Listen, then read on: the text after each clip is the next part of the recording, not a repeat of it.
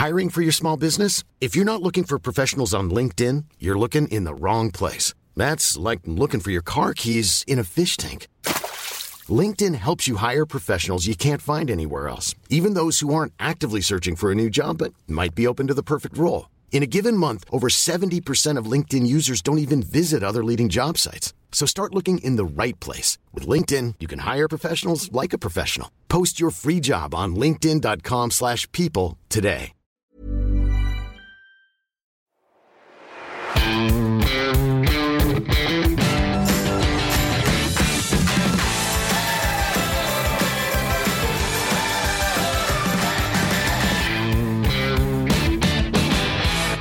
Moin Moin und herzlich willkommen zu einer neuen Folge des Finanzrocker Podcast. Und dieses Mal ist es eine ganz spezielle Jubiläumsfolge geworden, nämlich die Folge 150.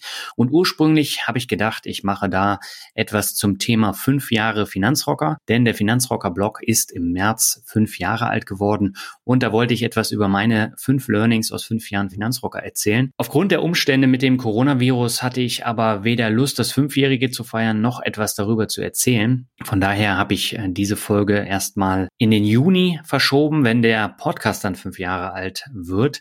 Und trotzdem habe ich mich jetzt dafür entschieden, eine gebührende Jubiläumsfolge zu bieten die vor allem dann durch den Inhalt überzeugen kann. Und was lag da näher, als bekannte Podcast-Gäste nochmal einzuladen und mit ihnen über den Corona-Crash zu sprechen und welche Auswirkungen der Crash auf ihr Depot, auf ihre Assets hat und noch einiges mehr. Das findet natürlich nicht in der gewohnten, ausführlichen Finanzrockerweise statt, sondern in nur circa 15 bis 23 Minuten.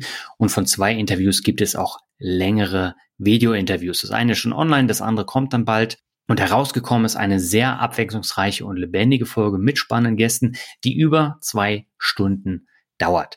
Und als Gäste habe ich eingeladen Stefan Waldhauser, Arne Scheel, Luis Pazos, Lars Frobbel, Daniel Kröger und natürlich den beliebtesten Gast im Finanzrocker Podcast, Alexander von Rente mit Dividende. Und die folgen jetzt alle in dieser Reihenfolge und ich wünsche dir ganz, ganz viel Spaß beim Hören und freue mich natürlich auch über Feedback. Ja, den Anfang, den macht äh, Stefan Waldhauser und Stefan ist Vollzeitinvestor und Unternehmer. Er legt seit 30 Jahren an der Börse an, betreibt eines der erfolgreichsten Wikifolios in Deutschland zum Thema Hightech Investing und berät mit dem Digital Leader Fund einen vielversprechenden Fonds. Stefan war schon in Folge 119 zu Gast im Finanzrocker Podcast und mit ihm spreche ich ausführlich über die vergangenen Corona-Wochen und die Auswirkungen auf sein Portfolio, das Wikifolio und den Digital Leader Fund. Darüber hinaus geht es über Gewinner und Verlierer in der Krise sowie die Wichtigkeit von Cashflow und einem Cashpolster. Und im Podcast ist das Interview nur gekürzt zu hören. Es gibt eine deutlich längere Variante bei YouTube. Geh einfach auf www.finanzrocker.net slash YouTube. Dann landest du automatisch auf meinem YouTube-Kanal. Aber ich habe in den Shownotes dieses längere Video-Interview mit Stefan auch nochmal verlinkt. Es lohnt sich, da auch nochmal reinzuschauen und Ansonsten geht es jetzt zum Interview mit Stefan. Ja, Stefan, willkommen zurück im Finanzrocker Podcast. Wie hast du denn die letzten Wochen und den Corona-Crash erlebt? Ja, wie habe ich den erlebt? Mein Alltag hat sich natürlich auch verändert, hm. aber wesentlich weniger verändert wahrscheinlich als bei vielen anderen. Ich bin schon seit langen Jahren gewohnt, mit, mit virtuellen Teams online zu arbeiten. Also das war keine Umstellung. Umstellung ist natürlich, dass jetzt die ganze Familie zu Hause ist, äh, zwei Teenager hier im Hause sind, äh, und zwar den ganzen Tag, äh, dass wir Reisen absagen mussten. Meine Familie teilweise weit weg ist, also das ist schon eine große Umstellung. An sich, wenn du sagst, wie habe ich den Crash erlebt, ähm, so ein Aktiencrash an sich lässt mich relativ ruhig, da ich dieses Verhalten, die auch diesen Herdentrieb an der Börse schon seit äh, anderen, aus anderen Krisen kenne. Da sind einfach 30 Jahre Erfahrung ein, ein Riesenvorteil. Wenn man sowas zum ersten Mal erlebt, äh, bekommt man selber Angst und das ist ganz fürchterlich. Äh, ich habe es schon ein paar Mal erlebt. Aktienindizes stürzen halt immer wieder mal ab. Äh, das ist ja nicht zum ersten Mal und das ist auch nicht, das war schon viel schlimmer. Das kann auch immer noch schlimmer kommen. Ich besinne mich dann wieder auf die realen Unternehmenswerte, die zu analysieren, nicht so sehr auf die Aktienkurse zu schauen. Und äh, dann geht es einem schon viel besser und dann kann man da auch ganz gut durchkommen. Hm. Hattest du denn mit so einer extremen Krise gerechnet im Vorfeld? Nee, natürlich nicht, äh, sonst hätte ich mich ja entsprechend verhalten können. Ich habe Corona, den, den Virus, anfangs unterschätzt, wie wohl die meisten anderen, und habe das, als es im Januar aufgekommen ist, als Problem in Asien abgetan. Mhm. Ja, dann kam es anders. Und äh, selbst wenn ich das gewusst hätte mit so einem absichtlichen Shutdown unserer Wirtschaft seitens der Politik, hätte ich äh, dennoch nicht gerechnet. Also davon war ich auf jeden Fall überrascht. Womit ich schon rechne, ist generell mit solchen unvorhergesehenen Krisen, die die Finanzmärkte erschüttern, weil das kommt ja immer mal wieder. Da gibt es ja diese berühmten schwarzen Schwäne. Und ähm, ja, weil ich mit sowas immer rechne, habe ich auch eigentlich schon seit Jahren zu viel Cash vorgehalten mhm. und auch in den ersten Monaten des Jahres sogar ausgebaut, weil mir die Kurse schon wieder viel zu schnell, viel zu steil gestiegen waren. Das war noch ein bisschen äh, Glück, wenn ich, wenn ich so sagen kann. Mhm. Aber äh, hast du bei deinen privaten Investitionen jetzt Änderungen vorgenommen? Hast du Sachen verkauft äh, oder hast du nur zugekauft? Ich habe einen einzigen Wert verkauft, mhm. aber das hatte auch nur indirekt mit der Corona-Krise zu tun. Ich äh, habe kräftig zugekauft, also ich hatte tatsächlich 30 Prozent Cashquote. Die habe ich inzwischen mehr als halbiert, aber immer noch so ungefähr 15 Prozent Cash. Und äh, im Wesentlichen waren das aber Nachkäufe. Also ich würde nicht auf die Suche gehen nach kurzfristigen Gewinnern der Krise, weil äh, ja das eben kurzfristig wäre. Äh, natürlich muss man sich jetzt gut überlegen, wer langfristige Gewinner sind und äh, dann da gezielt neu einsteigen, aber auch nicht unbedingt im Hype solcher Werte, wie es ja jetzt passiert ist, an etlichen Stellen. Hm. Aber das heißt so, das Thema Cash-Polster ist in der Krise wirklich Gold wert, ne? Ja, äh, natürlich. Das, das, hat zwei Seiten. Man verschenkt natürlich in Aufwärtsbewegungen jede Menge Rendite. Ja. Und es gibt Leute, die sagen, ähm, ja auch ganz zu Recht, ähm, das, was man da an Rendite äh, verschenkt, das muss man erstmal wieder reinholen in der Krise dann. Mhm. Aber ich fühle mich einfach besser dabei, äh, wenn ich weiß, ich, äh, die Aktienmärkte sind hoch bewertet und ich habe Mühe, fair bewertete Unternehmen zu finden, dann halte ich es da so ähnlich wie Warren Buffett, dann äh, halte ich also auch Cash. Hm. Und jetzt bist du ja Spezialist für sogenannte Hightech-Werte. Und äh, das war natürlich auch ein Bereich, der sehr, sehr hohe Verluste gehabt hat. Ist es jetzt eine Einstiegschance oder ist die Gefahr groß, dass einige Firmen, gerade Startups, dann auch relativ schnell pleite gehen können? Also natürlich ist jetzt ein Krisencheck jedes einzelnen, von jedem einzelnen Unternehmen im Depot nötig. Das ist ganz, ganz wichtig. Äh, insbesondere ist die, die Cashflow Situation da wichtig, der Verschuldungsgrad. Und es wird ganz klar Pleiten geben, aber mhm. weniger in den, den, was du jetzt mit Startups bezeichnest, also für junge Firmen, die gerade erst an die Börse gekommen sind, die sitzen ja meistens auf einem Berg von Cash aus dem Börsengang. Mhm. Und da ist es ganz wichtig, sich anzugucken, wie schnell können die in den Krisenmodus schalten, also von dem Cash Burn, den sie normalerweise haben, ja. äh, umschalten wenn auch zu niedrigeren Wachstumsraten, äh, zu einem einigermaßen ausgeglichenen Cashflow. Hm. Aber das mache ich eigentlich bei meinen Investments grundsätzlich. Äh, also Firmen, die wirklich einen riesen äh, Cash-Abfluss haben, äh, kommen bei mir sehr, sehr selten ins, ins Depot. Deswegen habe ich da jetzt eigentlich kein Problem mit Pleitekandidaten im Depot. Ich glaube, die Pleiten werden wir sehen eher in alteingesessenen Branchen. Retail, Industrieunternehmen, also Unternehmen, die sowieso auf dem absteigenden Ast waren wegen der Digitalisierung und äh, das kommt jetzt, da kommt jetzt Corona noch oben drauf. Wir haben ja die ersten Insolvenzen schon gesehen. Ja, du hast das Thema Cashflow schon häufiger erwähnt. Ist es denn als Kennzahl für die Unternehmensauswahl, für das eigene Portfolio gerade in solchen Zeiten enorm wichtig, dass ein Unternehmen ordentlich Cashflow hat?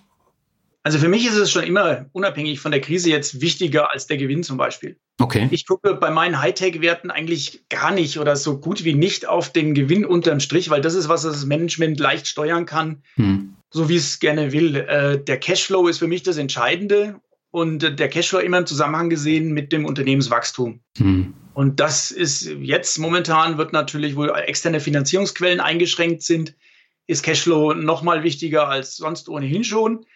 Ähm, und daher, wenn ich habe gesagt ich habe, Depot-Check, insbesondere guckt euch die Cashflow-Positionen an. Also ganz, ganz wichtig. Mhm. Welche Rolle spielt denn bei äh, solchen Unternehmen, auch aus äh, der Hightech-Branche, das Thema Goodwill? Und, und kannst du den Begriff vielleicht kurz erklären?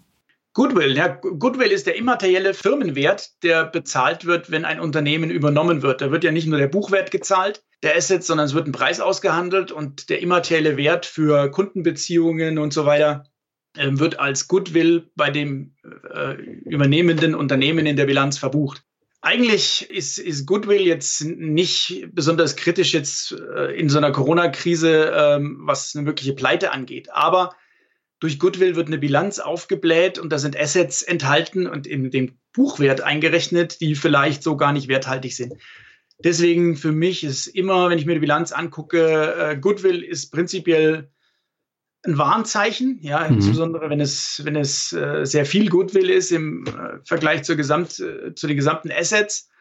Es kann gute Gründe geben, warum die da sind, aber prinzipiell Geschäftsmodelle, die darauf aus sind, immer neue Unternehmen zuzukaufen und dann da enorme Goodwills äh, in der Bilanz entstehen, sind für mich nicht so attraktiv wie Geschäftsmodelle, wo das Wachstum organisch ist. Das mhm. gilt generell. Hat aber jetzt nichts direkt äh, mit dem Problem zu tun, dass jetzt ein Unternehmen mit viel Goodwill schneller pleite gehen würde, weil selbst wenn Goodwill abgeschrieben wird, ähm, ist es ja kein Cash-Abfluss, sondern es sind nur Verluste, aber die nicht cash-wirksam sind.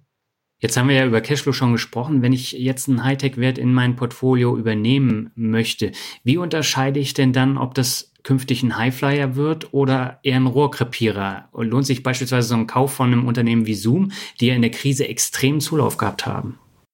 Ja, äh, die Frage kann ich natürlich jetzt nicht in einer Minute beantworten. Du kannst ähm, ja auch in zwei beantworten. Aber ich würde mir generell mal vorstellen, wie sieht die Welt nach Corona aus? Hm. Ich bin wirklich der Meinung, wir erleben gerade einen Digitalisierungssprung durch Corona und die Welt, die, in der wir hinterher leben, ist ein bisschen anders wie die, in der wir vorher leben. Es wird tatsächlich einige Branchen geben, die sich vielleicht nie wieder auf das Niveau erholen, was sie vorher hatten.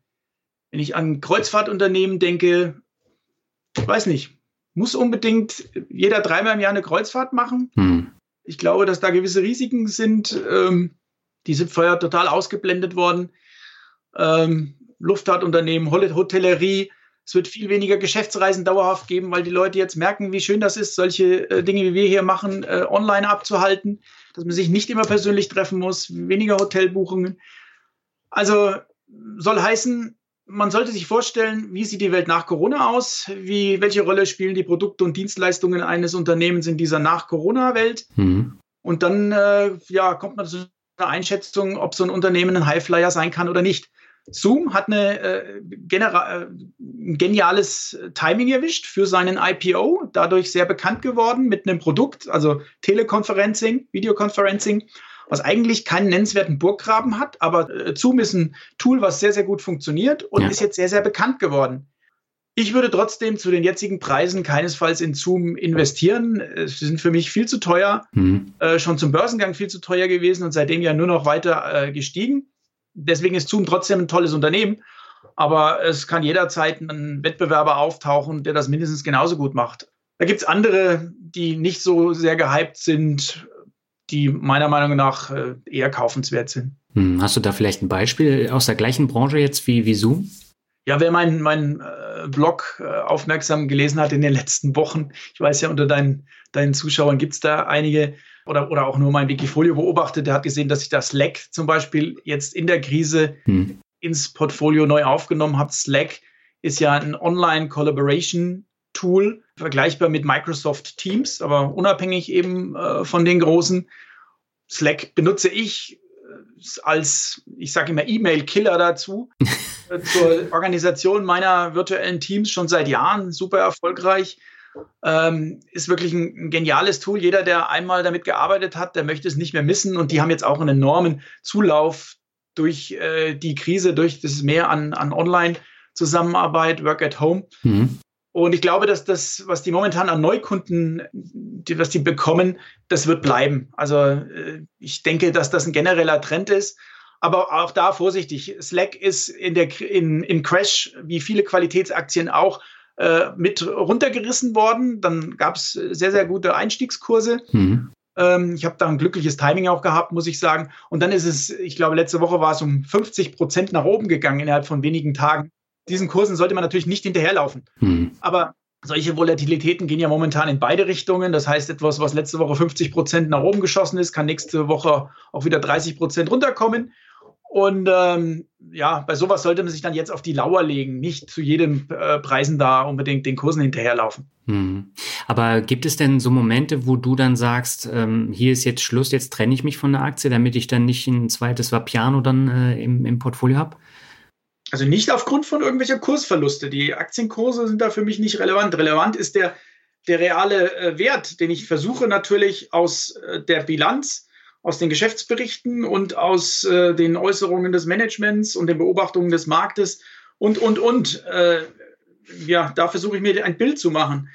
Und ähm, wenn ich den Eindruck habe, der reale Unternehmenswert steigert sich sogar, ähm, dann ist mir es gar nicht unrecht, wenn der Kurs mal um 50 Prozent fällt, weil sowas passiert auch tatsächlich, äh, dass sich da Aktienkurs und realer Wert völlig voneinander lösen. Und äh, wer dann mutig ist und äh, seiner eigenen Überzeugung gemäß handeln kann, der erzielt langfristig Outperformance. Hm. Welchen Einfluss hatte denn der Corona-Crash jetzt auf dein Wikifolio und wie bist du damit umgegangen? Ja, welchen Einfluss hatte der? Äh, es war ein Crash. Crash bedeutet, da werden zunächst mal alle Aktien abverkauft. Ich habe ja ein Long-Only äh, reines Aktiendepot. Das heißt, ich äh, spekuliere nicht irgendwie auf fallende Kurse, generell nicht, mache ich nicht privat und das mache ich auch nicht in dem Wikifolio. Ähm, das heißt, mein Wikifolio ist gecrashed genauso wie alle anderen auch. Der maximale Drawdown, der war schon heftig, minus 36, 37 Prozent, glaube ich. Aber dann hatten wir eine Woche später, das war jetzt letzte oder vorletzte Woche, äh, wieder eine Rallye von auch im Gesamtportfolio 23 Prozent. Das heißt, äh, wenn man dann solche schlimmen Phasen, Abverkaufsphasen äh, durch hat äh, und guckt das ein bisschen aus der Entfernung an, ist es gar nicht mehr so schlimm. Also minus 17 Prozent sind da jetzt seit Jahresanfang, minus 13 Prozent auf Jahresfrist. Das hört sich schon nicht mehr so dramatisch an, wenn man sich die allgemeinen Märkte anguckt. Aber entscheidend ist für mich da eigentlich nur eine Kennzahl und das ist die durchschnittliche Performance pro Jahr seit dem Start. Mhm. Die ist plus 17 Prozent immer noch nach dem Crash pro Jahr.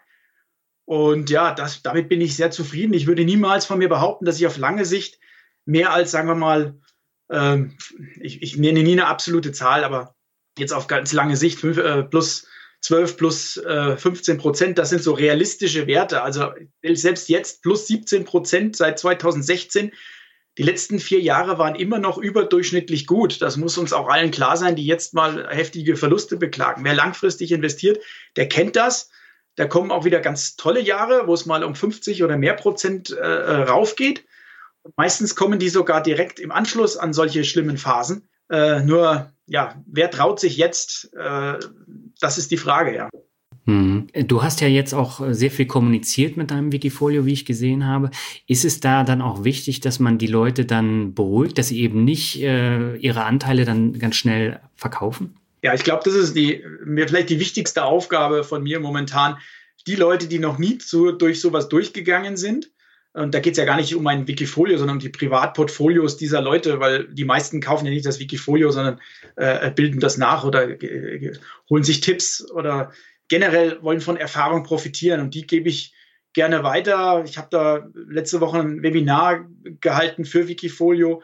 Da waren 500 Leute live im Webinar. Ich glaube, 2000 haben es jetzt die, die Aufzeichnung angeschaut. Da sieht man ja, was für ein Bedarf da ist.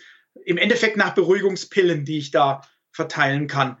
Ähm, wobei ich da auch immer sagen kann, ich weiß natürlich nicht, wie es weitergeht. Das Einzige, was ich weiß, ist, äh, dass die Leute sich äh, nicht so viel auf die Aktienkurse schauen sollen, sondern auf äh, die wahren Unternehmenswerte. Und wenn die passen und so eine Krisenfestigkeit gegeben ist, dann ist überhaupt kein Beinbruch, äh, wenn so ein Depot mal einbricht zwischendurch. Wie hat sich denn äh, der Digital Leader Fonds in der Krise entwickelt? Wahrscheinlich ähnlich wie dein Wikifolio, oder? Ja, das war sehr interessant. Der hat sich tatsächlich sehr ähnlich ent entwickelt wie das Wikifolio, obwohl er ja vom Portfolio äh, doch sehr unterschiedlich mittlerweile ist. Also diese dritte Säule, eigentlich äh, Aktien, die das Portfolio stabilisieren sollten, wie äh, Disney oder die ein oder andere Bank, also äh, Old Economy Unternehmen, die wir da drin haben, die auf ihrem Weg der Digitalisierung äh, erfolgreich unterwegs sind. Oder gutes Beispiel ist auch eine, eine Porsche-Aktie, über die wir im VW-Konzern investiert sind mit dem Fonds. Die hat es im Crash aber ganz genauso getroffen und deswegen auch da äh, sind wir voll getroffen worden von dem Crash, aber auch eine sehr schöne Erholung wieder in dieser kleinen Bärenmarkt-Rallye, die wir, die wir da zuletzt hatten. Also auch schon weit von den Tiefkursen wieder entfernt. Mhm. Dann lass uns doch zum Abschluss nochmal so einen kleinen Ausblick wagen. Was würdest du denn sagen, wie entwickeln sich die Märkte in den kommenden Monaten? Kommt es zu einer schnellen Erholung oder wird es noch ein Stückchen weiter runtergehen, bevor sich die Kurse dann letztendlich vielleicht nächstes oder womöglich erst übernächstes Jahr dann erholen? Ja, kurzfristiges Timing. Äh, ich glaube, du kennst meine Antwort. Ich ja. sage, meine Kristallkugel ist leider immer noch kaputt. Ich kann, äh, ich verstehe nichts vom kurzfristigen Timing. So ein bisschen mehr verstehe ich von, von äh, so Psychologie an den Märkten und noch viel mehr verstehe ich wohl von Unternehmensbewertung. Mhm. Zur Psychologie kann ich sagen, also wir haben schon ein paar richtig panische Tage gesehen. Das ist gut. Ähm, da habe ich ja auch schon kräftig eingekauft. Aber so die totale Kapitulation, gerade der Privatanleger, dass die Leute nicht mehr ins Depot schauen wollen, dass sie überhaupt nichts mehr mit Börse zu tun haben wollen und im schlimmsten Fall tatsächlich alles verkaufen. Hm. Die habe ich noch nicht gesehen. Hast du die gesehen? Und Nein. das heißt ja eigentlich, so nach der reinen Lehre, sowas müsste kommen. Aber wie gesagt, Timing ist für mich auch Glückssache. Äh, ich würde da auch niemals ähm, zu viel äh, Energie in, ins Timing verschwenden. Ich verlege mich auf die Unternehmensbewertungen. Die sind äh, wirklich so gut wie schon lange nicht mehr natürlich nur bei den Unternehmen, die jetzt keinen äh, nachhaltigen Schaden in der Krise jetzt nehmen. Mhm. Und aber auch viele stabile Unternehmen sehe ich jetzt so günstig wie schon lange nicht mehr. Und deswegen bin ich, wenn du mich jetzt auf Sicht von zwei, drei Jahren fragst, auch tatsächlich so optimistisch wie schon lange nicht mehr. Also ich äh, freue mich jetzt erstmal, wenn wir gesundheitlich das alles überstanden haben. Das ist sowieso viel wichtiger als alles andere, aber dann auch finanziell betrachtet, wenn ich mir die Märkte anschaue, sollte es uns viel Spaß machen, äh, in drei Jahren darauf zurückzuschauen, auf diesen Stand, den wir jetzt hier im ersten, am 1. 2. April 2020 hatten und freuen uns dann hoffentlich alle über eine tolle Rendite. Welchen Tipp hast du denn für Hörerinnen und Hörer, die jetzt Probleme haben, diese kritische Phase zu überstehen? Hast du da irgendwie etwas, wo du denen helfen kannst? Als erster Tipp betrifft die Gesundheit. Ich habe Corona unterschätzt. Mhm. Ich weiß, dass viele wesentlich jüngere Leute äh, als ich äh, Corona als Gesundheitsproblem auch immer noch unterschätzen. Mhm. Ähm, in Deutschland gibt es da wohl mehr Disziplin als in Südeuropa. Dennoch, wichtigster Tipp momentan ist, bleibt zu Hause. Corona ist kein Problem nur für alte Leute. Äh, das ist der wichtigste Tipp. Aber deine Frage war eigentlich eine andere. Ähm, was habe ich denn für einen Tipp bezüglich des, äh, der Aktien? Also tatsächlich, man kommt nicht äh, umhin, einen Depot-Check zu machen. Nicht mehr ins Depot zu schauen, weil man die roten Zahlen nicht ertragen kann, ist momentan überhaupt keine Lösung. Mhm. Ähm, es ist wirklich zu wissen, was hat man im Depot. Man muss seine Unternehmen, wenn es Aktien sind, einschätzen können. Äh, keine Panikverkäufe machen, aber sich gut überlegen, warum man die einzelnen Werte im Depot hat und das, ob das auch für eine Nach-Corona-Zeit noch Sinn macht. Ja, und ansonsten äh, bloß nicht ständig die schlechten Nachrichten anschauen und äh, wie ein Kaninchen auf die Schlange, auf die Aktienkurse schauen. Äh, das bringt nichts. Ähm, keine Panik in der Ruhe liegt die Kraft, ist, glaube ich, der wichtigste Tipp. Sehr schön. Stefan, vielen Dank für das kurze Interview und ich wünsche dir alles Gute. Alles klar. Bis dann. Tschüss, Daniel. Ciao. Ja, der nächste Interviewgast, den ich begrüßen durfte, war Arne Scheel. Und äh, Arne war Anfang 2018 in Folge 192 im Finanzrocker Podcast zu Gast. Er ist Head of Product Development and Engineering Germany bei Lixor Asset Management und betreut die Luxor ETFs. Und mit ihm spreche ich über die Auswirkungen des Corona-Crashs auf die Luxor ETFs, eventuelle Änderungen beim MSCI World und wie sich alles auf die Umfirmierung der Comstage ETFs zu Luxor auswirkt. Auf geht's! Moin Arne, herzlich willkommen zurück im Finanzrocker Podcast. Wie hat sich denn der Crash auf deinen Alltag ausgewirkt? Hallo Daniel, schönen guten Morgen. Ja, äh, ganz erheblich, wie glaube ich, auf die gesamte Welt und äh, ganz Deutschland. Ich bin jetzt in der dritten Woche im Homeoffice mhm. und äh, jongliere tägliches Arbeiten äh, mit Familie. ja, mit drei Kindern ist das auch eine Herausforderung, ne? Oh ja, das kann man wohl sagen. Äh, insbesondere in Sachen, in Momenten, wo man es mal ein bisschen ruhiger braucht, ist dann die Frau stark gefragt, aber umgekehrt natürlich auch muss man aufpassen, dass keinem die Situation zu doll auf den Geist geht. Und glücklicherweise haben wir bei uns in der Nähe einen Wald und äh, wir können ja noch in den Wald gehen. Das ist immer sehr entspannt. Ja, das kann ich mir vorstellen. Wie gestaltet sich denn der Handel von Aktien und ETFs in so volatilen Zeiten? Auch anders als sonst, muss man ganz klar sagen. Also ähm, insbesondere in Zeiten, wo es sehr stark hin und her springt. Hm. Und wir sehen ja Tage, wo der Markt mal irgendwie plus 10, minus 10, plus 5, minus 5 macht.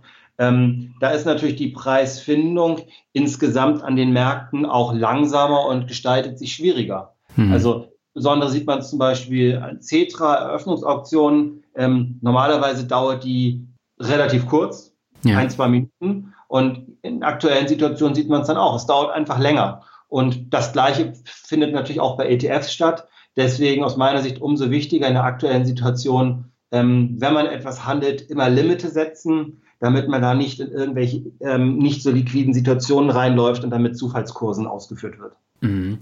Gab es denn konkrete Auswirkungen vom Corona-Crash auf eure Luxor-ETFs? Insgesamt nein, aber man muss natürlich auch sagen, wenn zum Beispiel sich Anleihen, und das ist besonders bei Anleihen-Thema, sich die Liquidität erheblich reduziert, ja. ähm, dann merkt man das natürlich auch auf den ETFs, weil der ETF kann natürlich als Hülle um diese Papiere nicht irgendwie liquider sein, ähm, als das, was, was da drin verbrieft ist. Mhm. Und ähm, so muss man einfach dann aufpassen, wenn sich jetzt irgendein Markt, und das müssen jetzt noch nicht mal Anleihen sein, das kann auch alles andere theoretischer sein, wenn sich da die, die Handelssituation verschlechtert, dann verschlechtert sich logischerweise auch ähm, der ETF gleichzeitig mit. Und deshalb nochmal Limite setzen, aufpassen, an welchem Börsenplatz man handelt. Ähm, da, da ist sozusagen mehr Augen offen notwendig, wenn man aktuell etwas handelt, ähm, als in einer Normalsituation. Den Langfristanleger, dem ist es egal, ähm, der hält einfach, ähm, der sieht zwar die Kurse sich hin und her zuckeln, ähm, aber dem ist natürlich erstmal jetzt wurscht, ähm, ob da ein aktiver Markt gerade stattfindet ähm, oder, oder nicht so aktiver Markt. Mhm. Das heißt, es gab dann natürlich zwischen den unterschiedlichen Assets, also Aktien-ETFs, Anleihen-ETFs, äh, Rohstoff-ETFs, auch deutliche Unterschiede zu beobachten, oder? Ja, absolut. Ähm, und ähm, das macht sich natürlich dann auch in den, in den Spreads, in den Geldbriefkursen der, der ETFs bemerkbar. Hm. Wenn zum Beispiel ähm, die Anleihen, die sich hinter dem ETF befinden, die sich im ETF befinden, ähm, schwieriger handelbar sind, ähm, dann spiegelt sich das natürlich auf die Ebene des Fonds dann auch hoch. Hm. Jetzt hattet ihr ja euren Vermögensstrategie-ETF, der ja auch unterschiedliche Anlageklassen hatte.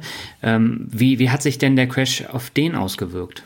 Also für den Langfristanleger erstmal gar nicht. Mhm. Das, der ETF funktioniert noch so, wie er immer funktioniert. Hier vielleicht ein Hinweis.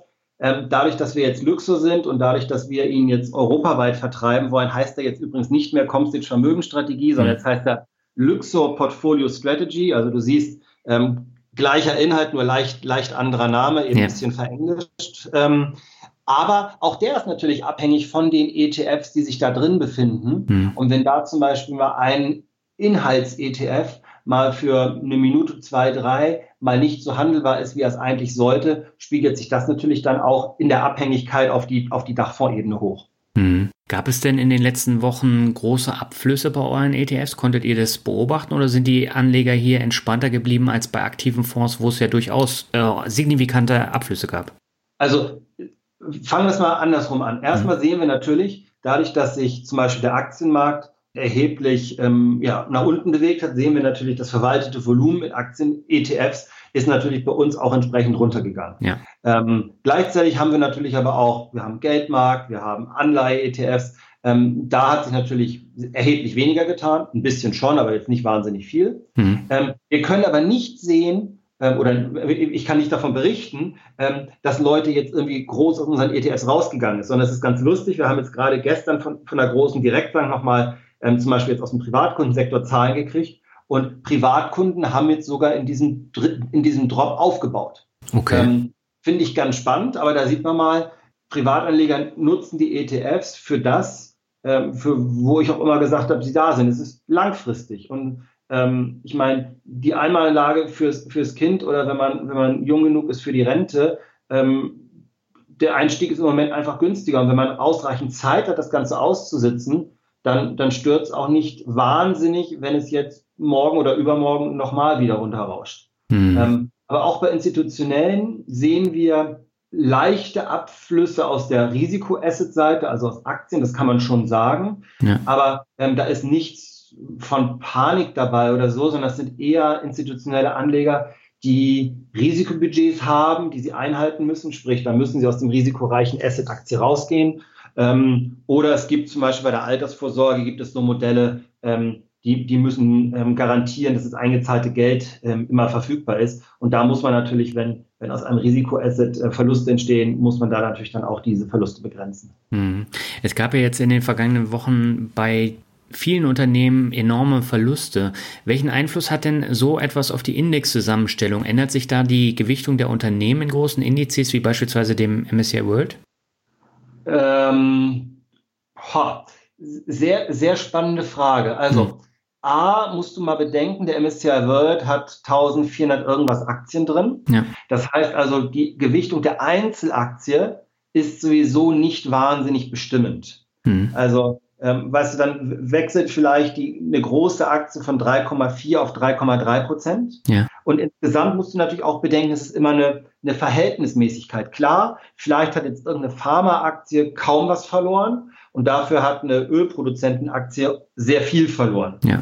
Das wirst du natürlich merken, aber du, du siehst schon über diese große Zahl von 1400 Aktien, ähm, das hat jetzt auf den Index selbst keinen riesigen Einfluss ähm, weil tendenziell gehen ja die Aktien alle in die gleiche Richtung nach unten mit. Vielleicht nicht im gleichen Ausmaß, aber die Richtung ist ja doch immer sehr ähnlich. Ja. Ähm, wenn es da jetzt wirklich gravierende ähm, Spreizung sozusagen geben sollte, dann würde ich sagen, ist das eher bei kleineren Indizes zu verzeichnen. Also 50, 100, 30, diese Anzahl von, von Aktien, die, sie, die da drin sind. Und das wird dann außer es ist jetzt super extrem, einfach bis, zu, bis zum nächsten Regewichtungstermin ähm, mitgeschliffen und wird dann wieder, ähm, wieder zurückgesetzt. Aber ähm, außer es ist, ist, jetzt sehr, sehr extrem, ähm, passiert da ad hoc gar nichts. Hm. Naja, eine Apple hat ja jetzt im MSCI World auch nur 2%. Das ist ja, glaube ich, der größte Wert. Und eine Microsoft dahinter, die haben ein bisschen weniger. Die sind aber auch nicht ganz so extrem gefallen wie jetzt zum Beispiel Autowerte. Genau, aber du siehst ja schon alleine, die größte Aktie hat 2, irgendwas Prozent. Ja.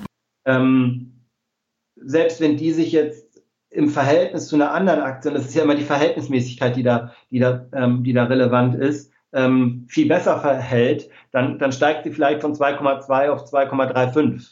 Hm. Ähm, ja, man, man sieht es natürlich im MSCI World, aber das wird jetzt sozusagen auf das Gesamtergebnis des MSCI Worlds keine durchschlagende Wirkung haben. Ja, jetzt gab es ja in der Vergangenheit auch sehr viele ETF-Kritiker, die gesagt haben, das ist eine Blase und man weiß gar nicht, was da im Crash passiert. Bisher ist ja noch nicht so viel passiert in der ETF-Welt, außer diese, diese Abflüsse.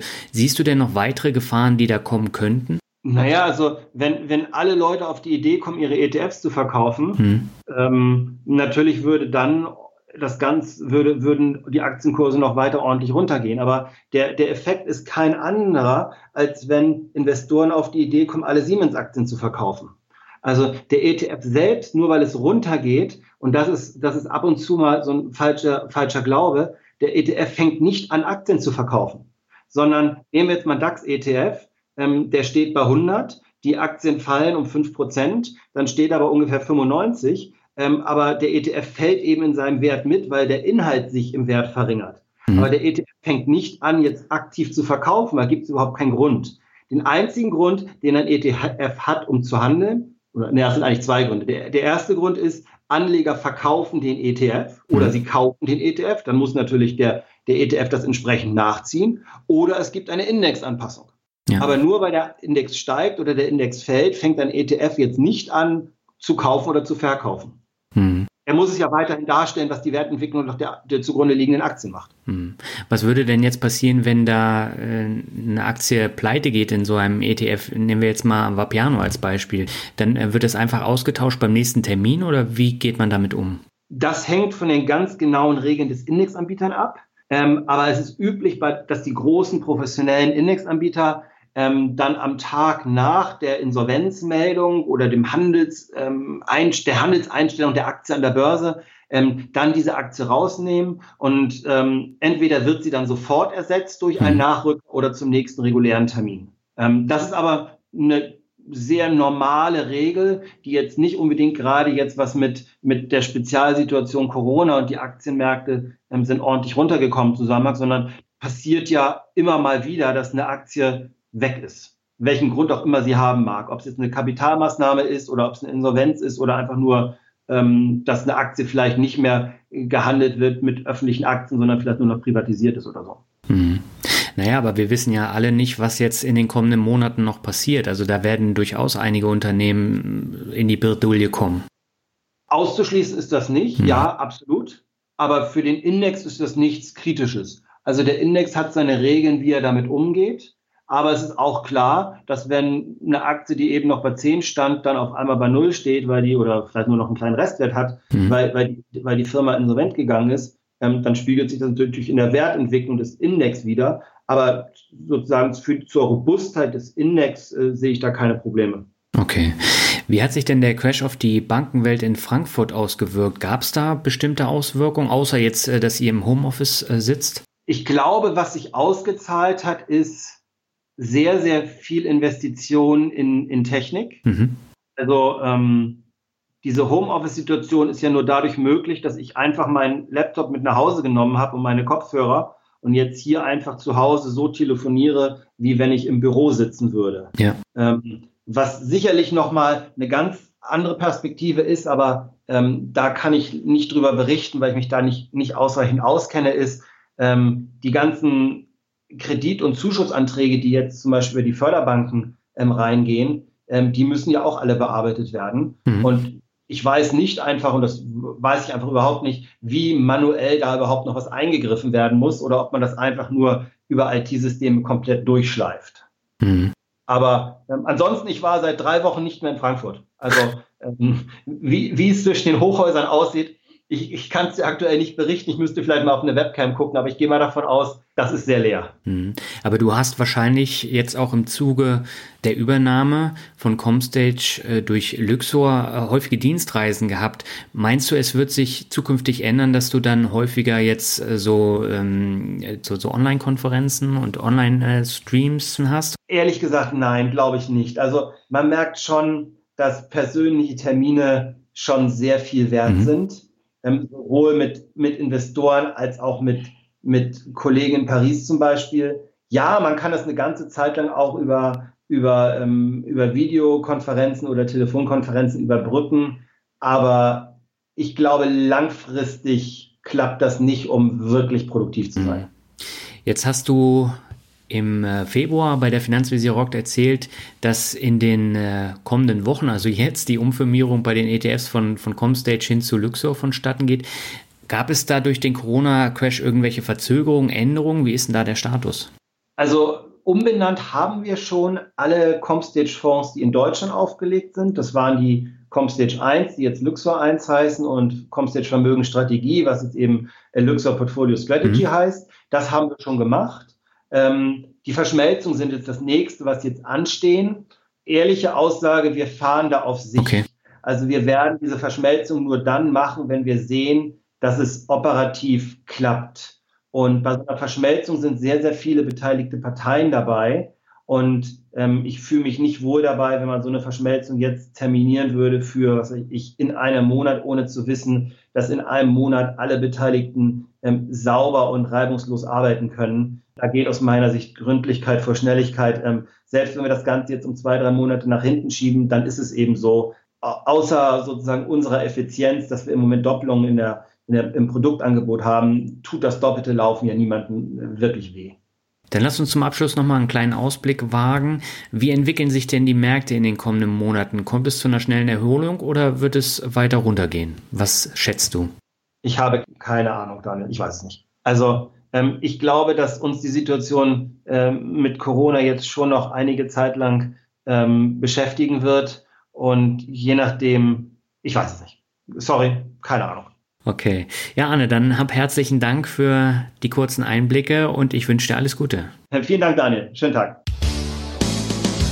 Ja, der nächste Gast ist Luis Pazos und Luis hatte ich in Folge 104 zu Gast im Finanzrocker Podcast. Er ist ein einkommensorientierter Investor, der auf Hochdividendenwerte setzt. Und mit ihm spreche ich über Immobilienreads in der Krise, warum Gold als sicherer Hafen anfangs nicht funktioniert hat im Corona-Crash und welche Auswirkungen die Corona-Krise auf seine Mieteinnahmen hat. Viel Spaß! Luis, herzlich willkommen zurück im Finanzrocker Podcast. Wie hast du denn die vergangenen Corona-Wochen erlebt? Ja, moin Daniel. Vielen Dank für die Einladung. Äh, freut mich, mal wieder zu Gast äh, zu sein, auch wenn der Anlass jetzt nicht der allererquicklichste ist. Ja, leider nicht, nee. ja, wie habe ich letzten Wochen erlebt? Ja, auf jeden Fall äh, sehr anders als die Zeit davor.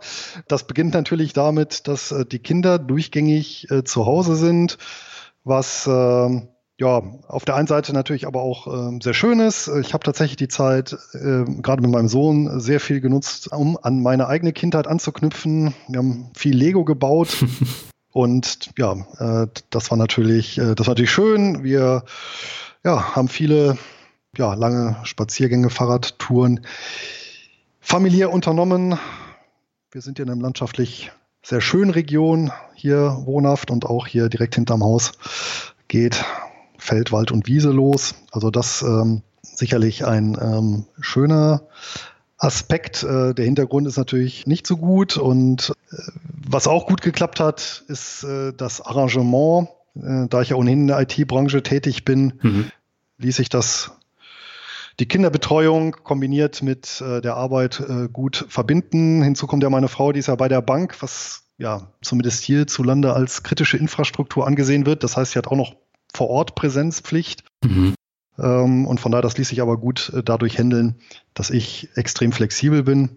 Und ja, und selbst die Versorgungslage ist hier recht gut. Es gibt sogar noch Mehl und Toilettenpapier. Also was soll schon großartig passieren? Welchen Einfluss hatte denn der Corona-Crash auf dein einkommensorientiertes Depot? Wahrscheinlich einen immensen Einfluss, oder? Ja, in Summe natürlich einen äh, negativen wie vermutlich für die aller, allermeisten Depots, unabhängig davon, ob die jetzt einkommensorientiert ähm, ausgerichtet sind oder nicht. Das heißt, im Schnitt sind die Kurse natürlich äh, nach unten gegangen und ich gehe auch davon aus, dass die Dividenden entsprechend nach unten angepasst werden. Es gibt ja, wenn man sich dann mal in der Geschichte anguckt, ähm, da die Dividenden ja immer ein Stück weit natürlich in die Cashflow-Rechnung der Unternehmen eingeplant werden, ähm, halten die noch eine Weile und gehen dann mit einem gewissen Zeitverzug, werden die dann nach unten angepasst und ganz grob, so als Faustregel kann man immer rechnen, ähm, wenn man wirklich sehr breit aufgestellt ist, dass die Dividenden im Schnitt um die Hälfte der Kurse nach unten gehen. Ja, mhm. Also egal, ob man jetzt so in, in Finanzkrisenzeit oder große Depressionszeit schaut, gehen die Kurse ähm, um, weiß ich nicht, 50 Prozent nach unten, so Dividenden, so Pi mal Daumen 25 bis 30 Prozent. Allerdings muss ich sagen, natürlich bei meinem Depot, äh, einkommensorientierten Depot, das ist ja nun sehr breit diversifiziert und auch über unterschiedliche Instrumente und unterschiedliche Gattungen und Branchen. Das heißt, wir haben da ein sehr, sehr gemischtes Bild von Bereichen, die halt äh, überproportional stark betroffen sind und Bereichen, die ja teilweise gar nicht betroffen sind, mhm. so dass ich im Mittel ich kann es gar nicht genau sagen, weil ich es gar nicht genau nachverfolgt habe. Ähm, ich schaue ja bekanntermaßen nicht so oft in mein Depot, aber ähm, ja, ich, ich habe es natürlich im Rahmen von Recherchen den einen anderen Titel natürlich dann mitbekommen, wo der steht und kenne auch so ungefähr meinen Einstandskurs. Also äh, ja, ähm, ich denke mal so Pi mal Daumen wird es auch um das runtergegangen sein, was so die internationalen Märkte auch nachgegeben haben. Es sind ja vor allem diese sogenannten Immobilien-REITs gewaltig unter die Räder gekommen. Kannst du kurz erklären, warum das so ist? Ja, die Real Estate Investment Trusts, vielleicht für die Hörer, die das nicht genau einordnen können, mhm. das sind börsennotierte Immobiliengesellschaften, also Unternehmen, die in irgendeiner Weise in der Bewirtschaftung oder Verwaltung von Immobilien tätig sind. Und äh, hier muss man ergänzend auch sagen, hier ist auch das Bild sehr, sehr gemischt.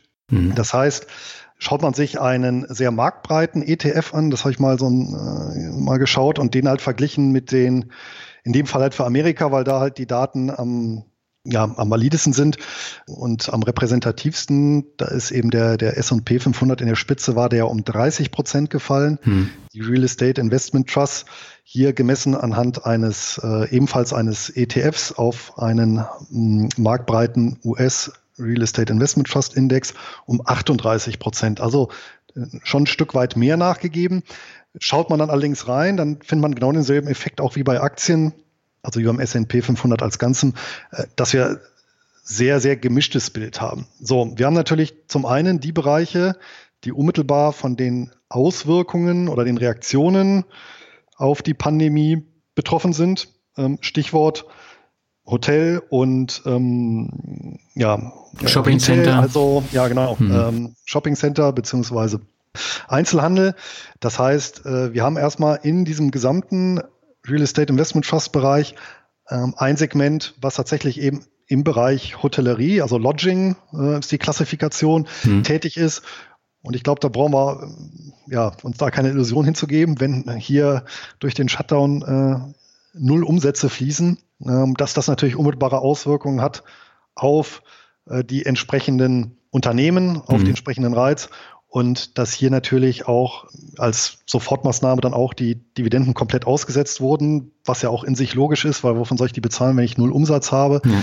ist auch klar. Und da nützt es auch nichts im, im Vorfeld eine entsprechende detaillierte Analyse durchgeführt zu haben, beispielsweise indem man auf die Bilanzqualität geachtet wurde, auf ein konservativ finanzierte Unternehmen, auf beispielsweise ein Hotelreit, der die Objekte an äh, renommierte Ketten vermietet hat. Ja, also das alles äh, nützt ja dann nichts, wenn eben ja, den Gästen der Zutritt verboten ist. Ja, ähnlich sieht es dann natürlich aus in den klassischen Shopping-Centern, also in dem, was im Retail, in dieser Bereich Retail äh, ist. Wobei da kann man auch nochmal so ein bisschen unterscheiden. Es gibt ja Retail-Rights, die tatsächlich an den Lebensmitteleinzelhandel vermietet haben. Ja, also ähm, übertragen an, an eben solche Ketten wie äh, Walmart. Ja. Dann, da sieht es natürlich wieder ein bisschen anders aus, ja, weil die sind ja eben nicht äh, betroffen das, äh, von, von ja, der Einkaufsflaute, aber was mhm. eben so klassisches Shopping, Shopping Center ist, schon. So, und wenn man das mal so ein bisschen zusammenrechnet, dann kommen irgendwo auf so ein Drittel der Real Estate Investment Trusts, die in diesen betroffenen Bereichen tätig sind, wo eben der Umsatz äh, ja um 90 oder mehr Prozent runtergegangen ist. Und das ist natürlich so ein Faktor, der sich unmittelbar darauf auswirkt. Mhm. Nun ist es allerdings natürlich auch so, dass es da Bereiche gibt, die konjunkturrobust sind, wie beispielsweise eben Wohnen, ja, Farmland. Und ursprünglich hatte ich auch gedacht, so Klassiker wie Omega Healthcare, ähm, das ist ja so einer der, der, der bekanntesten Reiz, die im Bereich ja, des ähm, betreuten Wohnens tätig sind, ja, auch konservativ finanziert, ähm, auch ein sehr breit aufgestellt, also das Risiko gestreut über ganz, ganz viele Betreibergesellschaften, selbst gar nicht operativ. Und da ich hatte ich auch mal mitbekommen, in dieser, ich glaube, Woche nach dem 13. März war das, da hatten die auch mal so einen Tagesverlust von 25 Prozent, also was mhm. also schon absurd ist. Ja. Da habe ich mich auch gefragt, naja, ähm, da kann ja auch keiner drauf verzichten. Und erst letzte Woche ist mir nicht bewusst geworden, naja, gerade bei diesem ganzen Bereich ähm, Seniorenwohnanlagen, betreutes Wohnen, ob da nicht tatsächlich Investoren Sorge haben, dass tatsächlich ein Übermaß der Klientel tatsächlich durch das Virus dann dahin gerafft wird mhm. und dann eben auf diese Art und Weise eventuell für einen Einnahmeausfall sorgt. Das ist jetzt sehr morbid, der Gedanke, könnte aber auch dazu geführt haben, dass dann ähm, ja, die äh, so sprunghafte äh, Abwärtsbewegungen da zu verzeichnen waren. Ne? Jetzt haben wir ja im ersten Interview auch darüber gesprochen, dass viele amerikanische Rentner auch in REITs investieren, einfach um regelmäßig hohe Dividendenzahlungen zu bekommen. Welchen Einfluss hat denn äh, dieses Coronavirus auf, auf diese Rentner? Ja, allgemein werden die sich natürlich, egal ob die jetzt im Bereich äh, Rights äh, investiert sind oder in anderen dividendenstarken Instrumenten, wird sich natürlich auch negativ auswirken. Mm, dann ist natürlich die Frage, wie spitz auf Knopf die ihre Portfolios da genäht haben oder auf die Annahmen, Einnahmen angewiesen sind. Wie ich ja vorhin gesagt hatte, wenn man so eine Großkrise wie die Weltfinanzkrise, die ja jetzt noch nicht so lange her ist, als Maßstab nimmt und sich überlegt, in der ja doch relativ, in diesem doch relativ schwerwiegenden Einbruch konnte man Pi mal Daumen rechnen, dass vom Stand davor die Dividenden, das Dividendenniveau um 30 Prozent gesunken ist und dann eben das Ganze eben drei Jahre gedauert hat. Also dreimal 30 Prozent ist so eine ganz gute Faustregel für so eine Krise. Mhm. Also, weitsichtige Rentner oder auch die, die sich leisten äh, können, ja, werden dann das entsprechend auch so eingeplant haben. Übel ist natürlich für diejenigen, äh, die keine großen Spielräume haben, um ja so ein Absinken der Dividende äh, ja finanziell auch äh, zu absorbieren. Ja, also mhm. durch, durch, ich meine, es gibt ja auch auch in Amerika gibt es ja eine Rentenversicherung, also eine gesetzliche Rentenversicherung. ja, und, und, und äh, eventuell noch äh, andere hier betriebliche äh, Lösungen. Aber ja, kommt darauf an, wie hoch der Anteil der Dividenden an diesem Gesamttopf ist und wie sehr ich dann als Rentner in der Lage bin, mein Kostenniveau dann gegebenenfalls runterzufahren oder sowieso nicht die ganzen Einnahmen gebraucht habe zum, zur Lebenshaltung. Ja, also, also sehr hängt von vielen, vielen Faktoren ab. Ja. Aber mhm. allgemein natürlich ähm, werden hier die, die Haushaltseinkommen bei den Rentnern zurückgehen, ja. Änderst du denn jetzt was an deiner Strategie oder bleibt es so wie die letzten Jahre auch bestehen? Ja, also ich äh, ist ja nicht die, die erste Krise, äh, die ich erlebe und ich habe natürlich mein Portfolio so konstruiert, dass es jetzt nicht als Schönwetterportfolio ausgerichtet ist. Mhm. Das heißt, ich habe bis jetzt nichts geändert und äh, werde jetzt an dem Vorgehen, an meinen eigenen Regeln nichts ändern. Ja, das heißt, ich werde weiter an meinem halbjährlichen Rhythmus festhalten, des äh, Rebalancierens und ähm, des äh, zusätzlichen Investierens der bis dato dann angefallenen liquiden Mittel. Ich werde dann natürlich immer halbjährlich gucken, ja, ob es Positionen gibt, die ich dann tatsächlich vielleicht äh, liquidiere und äh, in eine andere Position dann oder durch eine andere Position ersetze. Ja, mhm. das wird dann aber eine Einzelfallbetrachtung sein, wobei ich ja ohnehin im Schwerpunkt eher ja, Sammelanlagen wie eben börsennotierte Fonds, Holdinggesellschaften oder ETFs habe. Und der Anteil an Einzelwerten, wo das ja eher zum Tragen kommt, dass man ein bisschen überlegen muss, halte ich daran fest oder ersetze ich den Wert? Ja, ähm, wie gesagt, das ist äh, prozentual nicht übermäßig viel und da werde ich dann halt ja, differenzieren. Aber wie gesagt, das, ich denke mal, das ist ja auch so das Wesentliche oder was man ja auch ja, aber das habe ich ja selber auch aus vergangenen Krisen mitgenommen, wie wichtig es ist, sich wirklich hier ja, eine entsprechende, eine entsprechende Portfoliostruktur zurechtzulegen, die den persönlichen Präferenzen und, und, und Risikoparametern entspricht und die dann eben ja, langfristig äh, so aufrechtzuerhalten. Mhm. Jetzt haben wir ja im letzten Jahr mit dem Finanzvisier zusammen über das Thema Gold gesprochen und Gold auch als sicheren Hafen. Jetzt war es in der Krise so, Gold ist nicht so angestiegen, wie alle erhofft haben, sondern es ist auch ein ganzes Stück runtergegangen. Ähm, wieso ist es nicht mehr dieser vermeintlich sichere Hafen in der Krise? Ja, genau genommen war es nicht der oder nie der sichere Hafen in dem Sinne, dass ein Automatismus stattfindet, Aktien gehen runter und Gold geht hoch. Also das war 2008 auch nicht so. Mhm. Das war davor im Dotcom-Crash war es so, da hat es funktioniert. Ähm, wie es jetzt zum Beispiel in der Asienkrise und in der LTCM-Krise war, weiß ich gar nicht.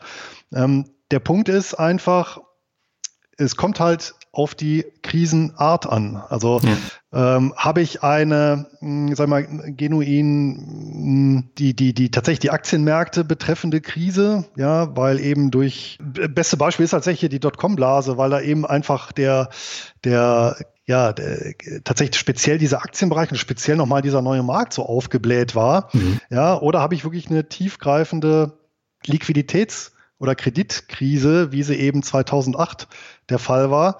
Und wenn ich in einer Situation bin, wo ein gewisses Maß an Liquiditätsbeschaffungsdrang besteht, dann wird halt alles abverkauft. Und das war ja auch das Besondere. Ich meine, ich weiß nicht, ob du das nachverfolgt hast, aber selbst die Doppel- und Triple-A-Staatsanleihen sind in dieser, äh, in dieser, äh, ja, in diesem zwei Wochen Zeitraum, wo es extrem runtergegangen ist, selbst die haben ja zehn Prozent verloren. Ja, also mhm. wir reden ja hier von, von der Anlageklasse, die als, ja, äh, wie gesagt, in, in, in der, in der äh, in der Portfoliotheorie als, als sicher äh, gesetzt wird.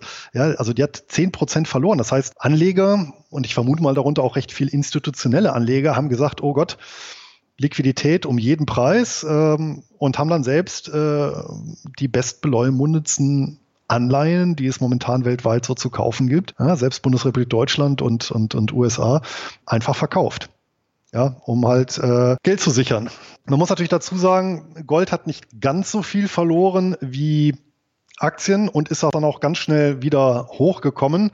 Eventuell könnte hier durchaus auch eine Rolle gespielt haben, dass diejenigen, die jetzt dann viel Liquidität auf dem Konto hatten, überlegt haben, Moment, jetzt habe ich zwar viel Liquidität, aber wie sicher ist denn mein Bankkonto? Ja. ja also wir sind ja in einer, in einer, ganz, in einer ganz chaotischen Zeit, äh, mit, mit chaotisch deswegen, weil wir eben ein Höchstmaß an Unsicherheit haben, was eben zum Beispiel bei, bei vergangenen Krisen ja nicht in dem Maße ausgeprägt war, mhm.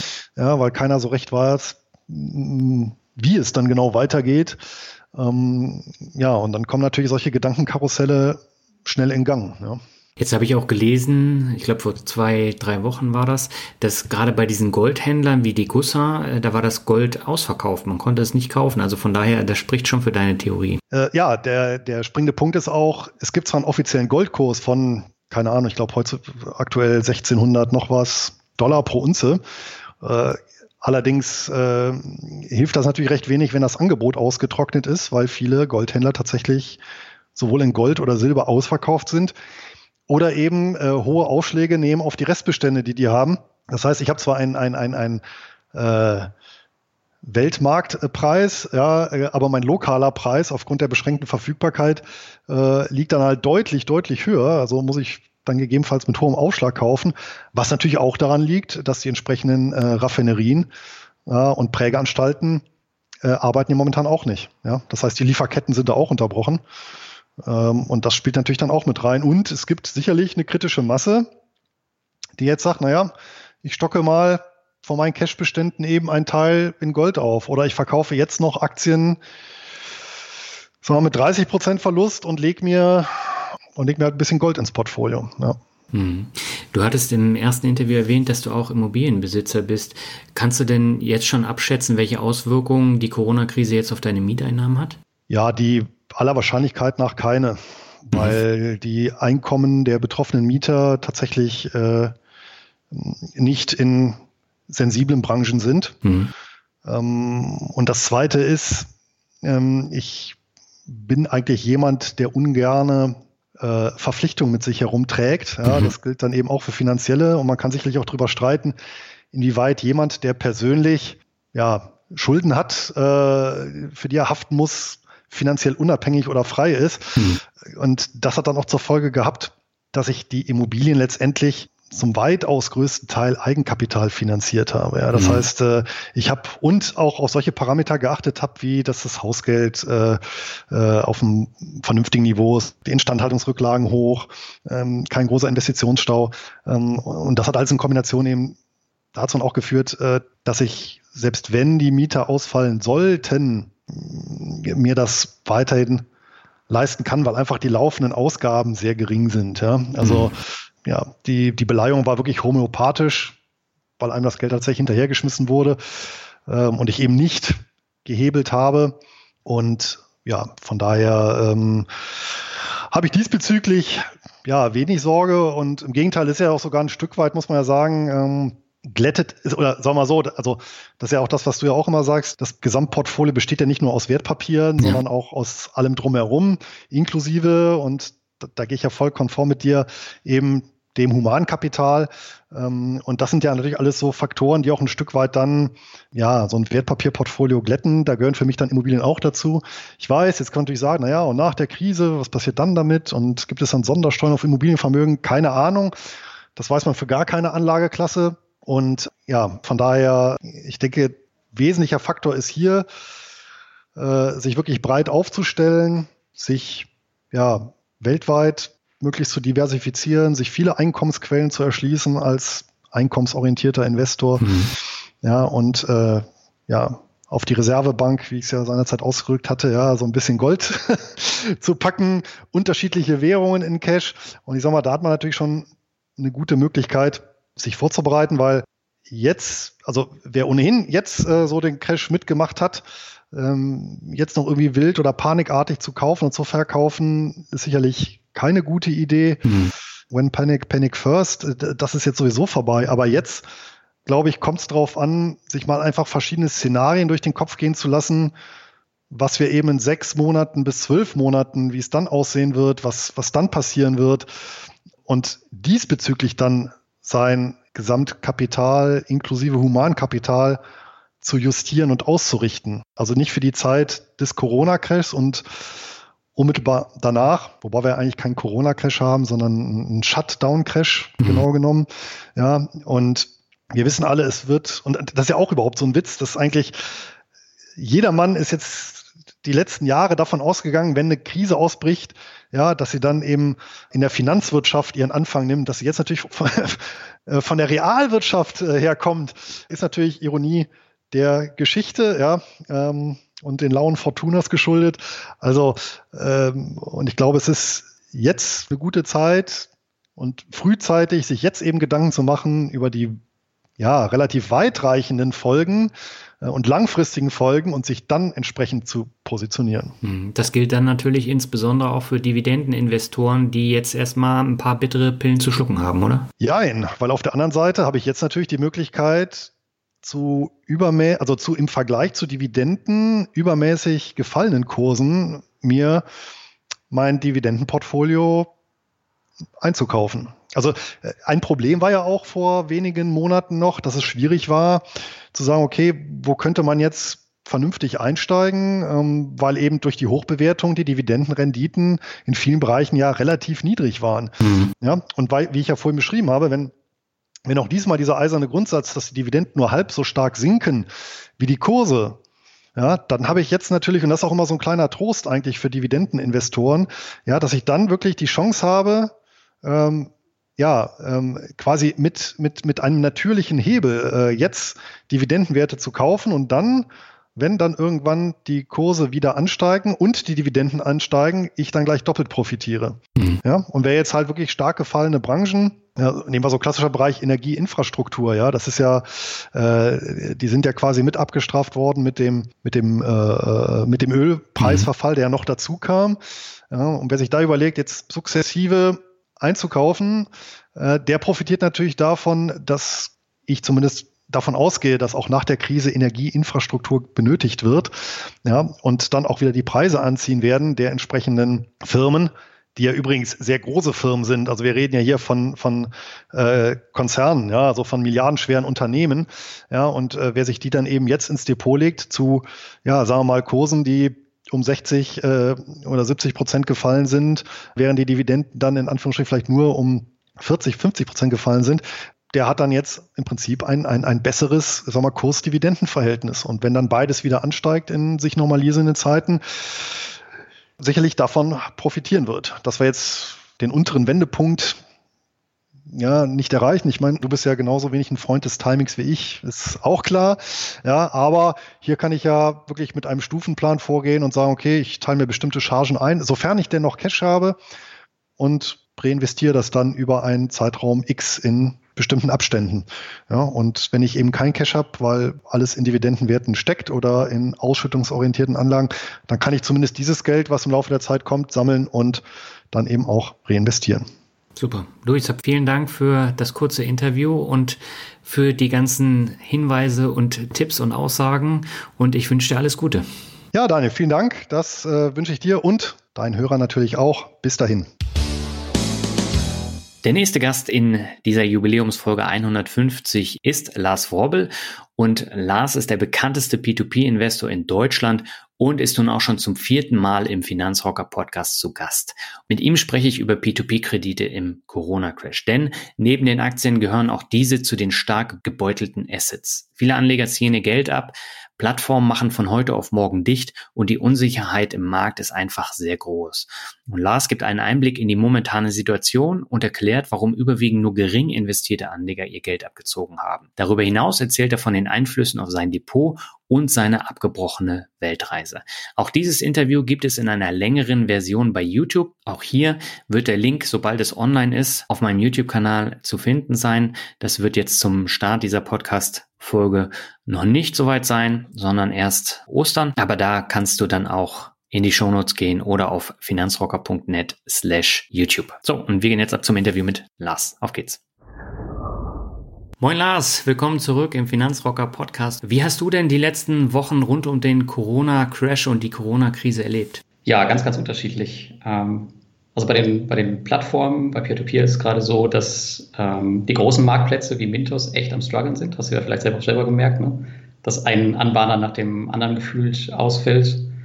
Und ähm, auf Immobilienplattformen beispielsweise, da merkt man noch gar nichts. Auch das hast du sicherlich gemerkt. Stake.Guru macht weiter wie zuvor. Was die nur alle merken, ist halt, dass die Liquidität deutlich zurückgeht, wie fast überall. Und es gibt halt auch Plattformen wie Debitum Network, die zum Beispiel mit, ähm, das ist auch ein, ein Marktplatz wie Mintos, aber die arbeiten mit Kreditgebern zusammen, die beispielsweise aus Bereichen kommen wie Online-Gaming etc., die überhaupt gar nicht davon betroffen sind. Also wenn man jetzt gerade von Peer-to-Peer-Krediten spricht, dann ist es halt nicht so, dass man die alle über einen Kamm scheren darf und immer nur Konsumkredite und alle werden arbeitslos. Das Thema ist mittlerweile so riesig und komplex, dass es halt viele, viele, viele Wege gibt und manche halt betroffen sind und manche halt gar nicht betroffen sind. Mhm. Du warst bis Anfang März auch noch in Tallinn bei den P2P-Plattformen vor Ort und musstest dann Hals über Kopf das Land verlassen, oder? Ja, ja, leider, genau. Also es war eigentlich ähm, zwei Wochen geplant. Also ich war jetzt nicht um da, um die Plattform zu besuchen, sondern einfach nur da, um zu arbeiten. Aber dann hieß es am Sonntag, dass die, dass die Grenzen geschlossen werden. Wir wollten eigentlich bis Donnerstag da bleiben. Und dann hieß es auch noch, dass, dass Air Baltic halt die Flugzeuge dann einen Tag später stilllegt und dann haben wir schnell noch den letzten Flug rausgebucht und dann mussten wir nach Deutschland. Und ja, jetzt steht ja auch alles still. Und ich warte immer noch auf meine Erstattung von dem Flug, die ich wahrscheinlich nicht bekomme. Ja, das wird wahrscheinlich äh, seine Zeit dauern. Aber jetzt war es ja in den vergangenen Monaten, du hast es ja eben auch schon angesprochen, äh, bei den P2P-Plattformen so, dass da einige schon pleite gegangen sind. Ich glaube, Ende letzten Jahres waren es Kützal und Investio, also zwei Pleiten von P2P-Plattformen aus der zweiten Reihe. Äh, das trug schon nicht unbedingt zu Vertrauen in die Esse-Klasse bei, oder? Was ist denn da genau passiert? Ja, also ich würde auch nicht sagen, dass sie pleite gegangen sind. Also es waren tatsächlich handfeste Scams, kann man sagen. Hm. Bei, ähm, also ich war bei beiden nicht investiert, deswegen weiß ich das nicht so komplett im Detail. Also bei Investio war es so, dass die einen neuen COO eingesetzt haben, der vorher bei irgendeinem Krypto-Scam war, so wie ich das verstanden habe. Und damit war halt das Vertrauen weg. Den haben sie dann zwar in die zweite Reihe verbannt, aber es gab dann halt so einen Bankrun auf die Plattform und die hat das halt komplett ähm, kaputt gemacht. Und dann hieß es eines schönen Tages, oh, die Website ist down wegen einem Hackerangriff. Ja. Die haben allerdings nur auf Zeit gespielt und diese Website ist auch nie wieder online gegangen und die Leute sind halt mit, ich weiß gar nicht, wie viel es waren, ich glaube 35 Millionen Euro an äh, Anlegergeldern verschwunden. Und bei Kützal da ist es aufgeflogen. Ähm, da gab es ein Fake-Projekt, ich glaube Arlberg, Arlberg Petrol hieß es, ähm, was nicht existierte. Also die haben halt Gelder eingesammelt für ein Projekt, was am Ende nicht existierte. Da hat einer der Investoren halt nachgefragt und dann ist das alles aufgeflogen und auch die sind verschwunden. Und aktuell laufen, glaube ich, Polizeiermittlungen, aber ich glaube, kein einziger Anleger hat bisher seine Gelder wiederbekommen. Mhm. Ja, und dann kam Corona und dann sind die Anleger in Scharen aus den diversen Plattformen geflüchtet. Ist es für dich denn nachvollziehbar oder völlig überzogen, wie die Anleger da reagiert haben? Also ich glaube, es ist schon nachvollziehbar, weil es halt auch viele Kleinanleger sind. Und ich habe mit vielen Plattformen gesprochen und halt auch deren Statistiken abgefragt. Und da kann man halt erkennen, dass die Investoren, die halt mit sehr, sehr viel Geld investiert sind, die bleiben da. Ja. Aber die Kleinanleger halt, die ihre 2.000, 3.000 Euro da liegen haben, die rennen halt alle in Scharen weg. Das sind halt in den letzten Jahren ziemlich viele geworden. Deswegen haben halt die Plattformen Liquiditätsprobleme. Mhm. Also die Auswahlquote, Auszahlquote liegt aktuell so zwischen 30 und 50 Prozent. Es gibt mal Ausreißer nach oben und nach unten. Ähm, aber damit haben die Plattformen halt aktuell zu kämpfen. Äh, es zeigt aber auch ein bisschen, dass es halt da wahrscheinlich einen Erfahrungsunterschied gibt zwischen den Investoren und diejenigen, die halt mehr Geld zur Verfügung haben, die setzen das halt einfach aus und die anderen, die jetzt halt alles Geld in die Aktien werfen wollen, die versuchen halt jetzt an ihre Gelder zu kommen. Und im Falle von Bondora Go and Grow sieht man jetzt auch sehr schön, dass es halt ähm, nicht so einfach äh, tagesgeldmäßig jeden Tag verfügbar ist, sondern dass man jetzt halt auch mal ein bisschen auf sein Geld warten muss. Ja, ich, das ist ja auch verständlich, weil Bondora hat ja das Geld nicht einfach auf dem Konto rumliegen, sondern es ist ja schon investiert. Und wenn jetzt alle da rein wollen, wovon sollen sie das bezahlen? Und äh, da ist es verständlich, dass man das dann nur noch in, in Teilen, glaube ich, ausgezahlt bekommt momentan. Ne? Ja, ganz genau. Und das ist auch ein Riesenvorteil von Bondora. Ähm, jetzt im Gegensatz zu Mintos zum Beispiel. Mintos hängt extrem an diesen Kreditgebern, die auf der ganzen Welt verteilt sind. Mhm. Aber Bondora kann halt sein gesamtes Geschäft halt selbst steuern. Also die schränken halt einfach die Liquidität jetzt ein um halt ähm, das Geschäftsmodell sicherstellen zu können und weiter Kredite ausgeben zu können, um halt einfach ja das, äh, was sie versprochen haben, weiter, weiter beliefern zu können. Dafür müssen jetzt die Anleger halt mal äh, mit diesen Teilauszahlungen auf ihr Geld warten. Das heißt also, wenn du jetzt eine, äh, eine Auszahlung beantragst, dann kriegst du aktuell, glaube ich, so zwischen drei und fünf Prozent pro Tag von dem Betrag, den du, den du angefordert hast. Das dauert mhm. also ein bisschen, bis du deine Auszahlung hast. Aber generell äh, klappt es halt immer noch, nur halt nicht mehr in diesem äh, täglich verfügbaren Maß was alle sonst versprochen hatten. Meinst du denn, dass sie das über Monate so fortführen können? Oder denkst du, dass dieser Run auf die Gelder irgendwann in den nächsten Wochen vorbei sein wird? Ich glaube, das wird vorbei sein. Ich weiß nicht, ob es jetzt in den nächsten Wochen sein wird oder in den nächsten Monaten. Also die großen Plattformen werden damit keine Probleme haben, das äh, zu überstehen, glaube ich, glaube ich ehrlicherweise nicht. Also ich finde Seda Boldora eigentlich ganz, ganz an erster Stelle. Also die haben halt äh, schon die letzte Finanzkrise überstanden mhm. Und haben eine große Kapitaldecke. Ich glaube nicht, dass da allzu viel passieren wird und die werden das auch ganz normal weitermachen. Was sie jetzt machen, ist, glaube ich, die fahren ihr Kreditvolumen einfach zurück, ja. um halt einfach ein bisschen mehr die Kontrolle über alles zu haben. Aber ansonsten geht da alles weiter wie vorher. Ich glaube, die arbeiten sogar auch noch ganz normal in den Büros. Es ist den Mitarbeitern freigestellt, ob sie da hinkommen wollen oder nicht. Aber als ich jetzt das letzte Mal mit ihnen gesprochen habe, da waren, glaube ich, ein Drittel der Mitarbeiter auch in den Büros. Also da ist noch ein Hauch von Normalität. Okay. Jetzt hast du ja schon gesagt, jetzt hat es in der Krise noch zwei weitere Plattformen erwischt, nämlich Groupier ja. und Monetera. Gibt es denn noch weitere Plattformen, die besonders gefährdet sind? Und was waren denn die Gründe bei Groupier und Monetera, dass es da in die Grütze gegangen ist? Also bei Monetera, da war ich selbst nicht investiert. Ähm, mhm. Das war auch eine Crowdfunding-Plattform wie Kützal und Investio. Da hieß es einfach nur, die können nicht mehr, weil Covid-19 und es war also ein, ein Tod durch Corona, könnte man sagen. Ähm, die haben halt einfach ihre, ihre Operation von einem Tag auf den anderen beendet. Und bei Groupier war es wieder anders. Äh, da ist es wohl eine ziemlich verzwickte Lage und es ist wohl teilweise ein Scam. Ich habe sie letztes Jahr im Frühjahr besucht und mhm. das Team, was ich damals gesehen habe, das ist über das ganze Jahr dann irgendwann verschwunden. Und im Oktober wurden, oder um Oktober rum, wurden drei Fake-Kreditgeber auf die Plattform geholt, die, naja, wohl einfach nur da waren, um halt Gelder einzusammeln. Und dann kam jetzt auch noch vor kurzem raus, dass es halt diese Immobilienprojekte, die sie da mit Buyback-Garantie angeboten haben, dass die wohl irgendwie nie fertig geworden sind und dass die CEO wohl gar nicht die CEO ist, sondern in Wirklichkeit der Bruder.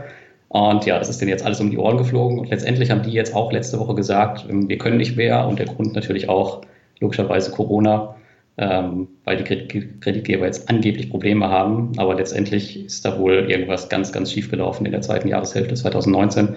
Und das war echt eine Plattform, die richtig gehypt wurde. Ähm, die hatten, glaube ich, 27.000 Investoren und 75 Millionen Euro wurden da investiert. Das ist schon eine große Sache.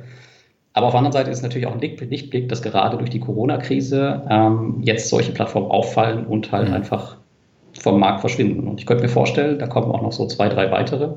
Ein heißer Kandidat ist ja wie immer Fast Invest, das ist der Kreditgeber aus ähm, Großbritannien, ähm, wo man nicht weiß, wer die Kreditgeber im Hintergrund sind oder zumindest ist von den meisten unbekannt. Und ansonsten muss man halt ein Auge behalten auf die sehr kleinen Plattformen, die vielleicht gerade vor kurzem gestartet haben, die vielleicht nicht die Kapitaldecke haben, um das jetzt zu verstehen, dass die halt einfach frühzeitig die Segel streichen und halt auch einfach Corona vorschieben und sagen, ja, geht nicht mehr. Die Frage, die ich mir jetzt aber stelle, ist, wie soll ich denn als normaler Anleger mit nicht so viel Erfahrung Vertrauen wiederfinden in P2P-Kredite nach, nach diesen Geschichten, die jetzt vorgefallen sind?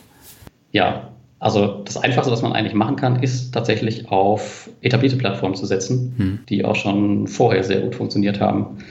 Und was ich auch von Anfang an immer gemacht habe, und deswegen bin ich jetzt bei Groupier auch nicht so stark betroffen. Also ich habe halt Anleger gesehen, die haben da Zehntausende von Euro rein investiert. Ja. Ich bin im ersten Jahr, wenn ich eine Peer-to-Peer-Plattform ähm, in mein Portfolio hole, immer mit sehr, sehr wenig Geld investiert. Auch das zweite Jahr und schaue mir die eine sehr, sehr lange Zeit an, um halt Vertrauen einfach zu bekommen. Hm. Das heißt, man kriegt einmal das Vertrauen ähm, durch den Track Record von der Firma selbst, aber auch durch sein Investment und sollte das halt einfach zu Anfang klein halten aber dann hat man halt die Möglichkeit, dass man halt alle News mitbekommt. Man kriegt ein bisschen das Feeling für die Plattform. Und das kann man dann in den Jahren immer noch ausbauen. So habe ich es bei Via Invest zum Beispiel auch gemacht. Also da war ich zu Anfang auch nicht stark investiert, aber die haben sich echt gemacht. Die hast du ja auch im Portfolio. Ja. Und dadurch holt man sich halt auch das Vertrauen. Und was natürlich jetzt auch passiert, durch diese ganzen Scams wird die Regulierung natürlich vorangetrieben. Mhm. Ähm, das bedeutet, dass ähm, zum Beispiel Mintos hat sich jetzt für die IBF beworben. Das ist eine internationale Broker-Lizenz, die von der lettischen Finanzaufsichtsbehörde ausgegeben wird. Und genauso drei andere Plattformen. Das heißt, das ganze Thema geht jetzt schneller voran. Und natürlich holt man sich jetzt äh, auch von deren Seite entsprechend ähm, ja, die Möglichkeiten, um das Vertrauen der Anleger zurückzugewinnen. Also ich glaube, am Ende ist das tatsächlich, was hier gerade passiert, auch wenn das sicherlich für eine, einige Anleger gerade doof ist, aber am Ende ist es für uns alle ein Vorteil. Das mhm. gehört einfach dazu, weil ansonsten ja, werden weiter Peer-to-Peer-Plattformen aus dem Boden geschossen. Und wie du schon sagst, du kannst keinen Scam von einem Nicht-Scam Scam, äh, unterscheiden, wenn du halt nicht irgendwie auf dem Markt tätig bist. Das geht nicht. Ja, es fällt ja auch einfacher, wenn du Kontakt zu den Plattformen hast, aber das Beispiel Groupier zeigt ja, das ist jetzt auch kein Allheilmittel. Nee, tatsächlich. Im Groupier war jemand, der stand wirklich, die stand wirklich in der Öffentlichkeit, die waren auf Messen, die waren super transparent, oder zumindest wollten sie das werden mhm. und haben auch immer alles beantwortet.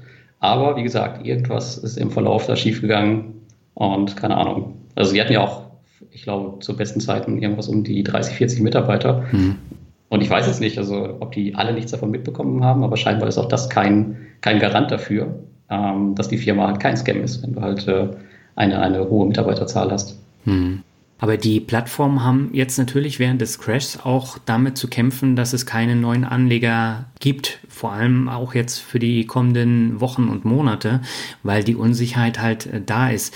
Äh, meinst du, die können das monatelang aushalten, dass da keine neuen Investments kommen und keine Projekte dann finanziert werden? Ja, das ist eine gute Frage. Ich glaube, das kommt wieder auf die Plattform sehr individuell an. Ich weiß nicht, ob du das Webinar gesehen hast von dem Mintos CEO. Der ja. hat das ja relativ transparent dargestellt. Also der hat in einem Webinar alle Fragen beantwortet von den Investoren. Ich glaube, das ging eine Stunde 15. Das macht er auch nochmal. Das macht auch der Bondora CEO jetzt diese Woche.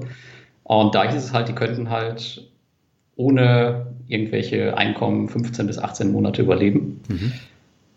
Und die haben jetzt aber auch Mittel und Wege gefunden, das Einkommen halt zu erhöhen. Beispielsweise gibt es jetzt wieder Gebühren auf dem Zweitmarkt. Also muss das immer sehr individuell sehen. Ich glaube, einige können das sehr, sehr gut. Ja. Und vor allem einige, die sehr kleine Teams haben. Also Mintos musste ja auch Mitarbeiter entlassen, aber es gibt ja auch mhm. durchaus ganz kleine Teams, die vielleicht nicht so die äh, operativen Kosten haben wie Mintos. Ich glaube, das ist, wie gesagt, sehr individuell, aber ich glaube, viele können das auf jeden Fall überstehen, ja. Mhm. Lass uns mal noch mal ein bisschen bei Mintos bleiben, denn bei Mintos gibt es ja auch Probleme. Äh, da bricht mhm. nämlich ein Darlehensanbahner nach dem anderen weg und äh, dadurch werden natürlich die Fragezeichen bei den Anlegern auch wieder größer. Jetzt hat's Vax erwischt, bei denen du sogar schon zu Gast warst. Was kann man denn als Anleger dagegen machen, außer breit zu streuen, dass das Risiko eines Ausfalls minimiert wird? Ja, also bei Vax muss man vielleicht dazu sagen, dass die jetzt nicht pleite gegangen sind. Mhm sondern äh, ganz im Gegenteil. Die, bei denen sah es, glaube ich, ganz gut aus und die waren selber überrascht. Denen wurde nämlich einfach ähm, von übergeordneter Stelle die äh, Lizenz entzogen. Mhm. Und mein letzter Stand ist, dass die Investoren wohl auch ihre Gelder alle zurückbekommen. Und das dauert jetzt seine Zeit, weil das mhm. Unternehmen halt liquidiert wird. Also generell gibt es halt zwei Wege. Also man kann sich auf die Ratings verlassen und man kann schauen, selbst recherchieren, welcher Kreditgeber jetzt vertrauenswürdig ist und welcher nicht. Aber damit sind wohl 99 Prozent der Anleger einfach überfordert. Und ich persönlich mache das auch nicht. Ich investiere eigentlich von Anfang an immer in komplett alle Ratings, auch die ganz schlechten. Und ich bin damit wirklich immer gut gefahren bis jetzt. Ich habe ähm, immer den Fokus auf einen stabilen Cashflow gelegt. Und deswegen ist mir egal, ob jetzt ein, zwei wegfallen, solange der Cashflow und das, was hinten rauskommt, immer äh, konstant bleibt, und das war immer der Fall, ist es mir eigentlich egal. Und deswegen ist mein Weg immer tatsächlich in alle zu investieren. Und so ist der Anteil des Ausfalls dann halt am Ende auch geringer. Weil wir haben es jetzt gestern gesehen. Gestern ist ein Kreditgeber ausgefallen. Wir haben eben im Vorgespräch darüber gesprochen. Der hatte ein Rating von B- auf, auf äh, Mintos, was schon ziemlich gut ist. Und damit hat auch keiner gerechnet. Also wenn du halt auf wenige setzt und dann halt so einen drin hast, dann war es das halt am Ende auch und du bist viel stärker betroffen. Aber das war ja in den vergangenen Monaten auch so, dass da einige dann schon äh, nicht mehr auf der Plattform verfügbar waren. Und das schürt ja auch die Unsicherheit bei den Leuten. Das sieht man immer in deiner Facebook-Gruppe, dass da dann wieder gleich äh, hilflose Fragen kommen zum Thema, was passiert jetzt mit meinem Geld und äh, bekomme ich das wieder? Und das wiederholt sich irgendwie gefühlt jede Woche. Ähm, mhm. Kann man da irgendwie Sicherheit bekommen oder einfach Augen zu und durch? Ich glaube, Mintos muss den Anlegern einfach klar machen, dass das zum ganz normalen Tagesgeschäft dazugehört. Das haben sie jetzt auch teilweise gemacht. Es gibt ähm, einen Report, den sie jetzt, glaube ich, monatlich aktualisieren, wo genau steht, äh, wer jetzt ausgefallen ist, wie viele Gelder ausstehen und was halt die Pläne sind. Mhm. Und das ist ganz gut und ich glaube, das ist einfach der Weg äh, zu verstehen, dass es einfach zum, zum Tagesgeschäft dazugehört, dass halt Kreditgeber ausfallen. Ja. Und gerade in solchen Zeiten. Ich meine, ähm, die Regierungen sagen ja aktuell in vielen Ländern, ihr müsst die Kredite jetzt die nächsten drei Monate nicht zurückzahlen. Das trifft natürlich einige Firmen extrem stark, die dann einfach mhm. nicht mehr weiter können. Und das heißt natürlich auch für Mintos, ähm, dass sie einen Kreditgeber an der Stelle verlieren. Das ist einfach ähm, Teil des normalen Lebens und da muss man halt, muss das verstehen, das einfach mitmachen. Aber sich darüber zu beschweren, bringt jetzt auch nichts. Aber meinst du nicht, dass sie einfach viel zu schnell gewachsen sind und dass das jetzt Wachstumsschmerzen sind? Hm, ich glaube eigentlich nicht. Also es war ja der Weg. Also die haben ja Corona sicherlich nicht kommen sehen. Deswegen haben sie jetzt auch die Notbremse gezogen. Mhm.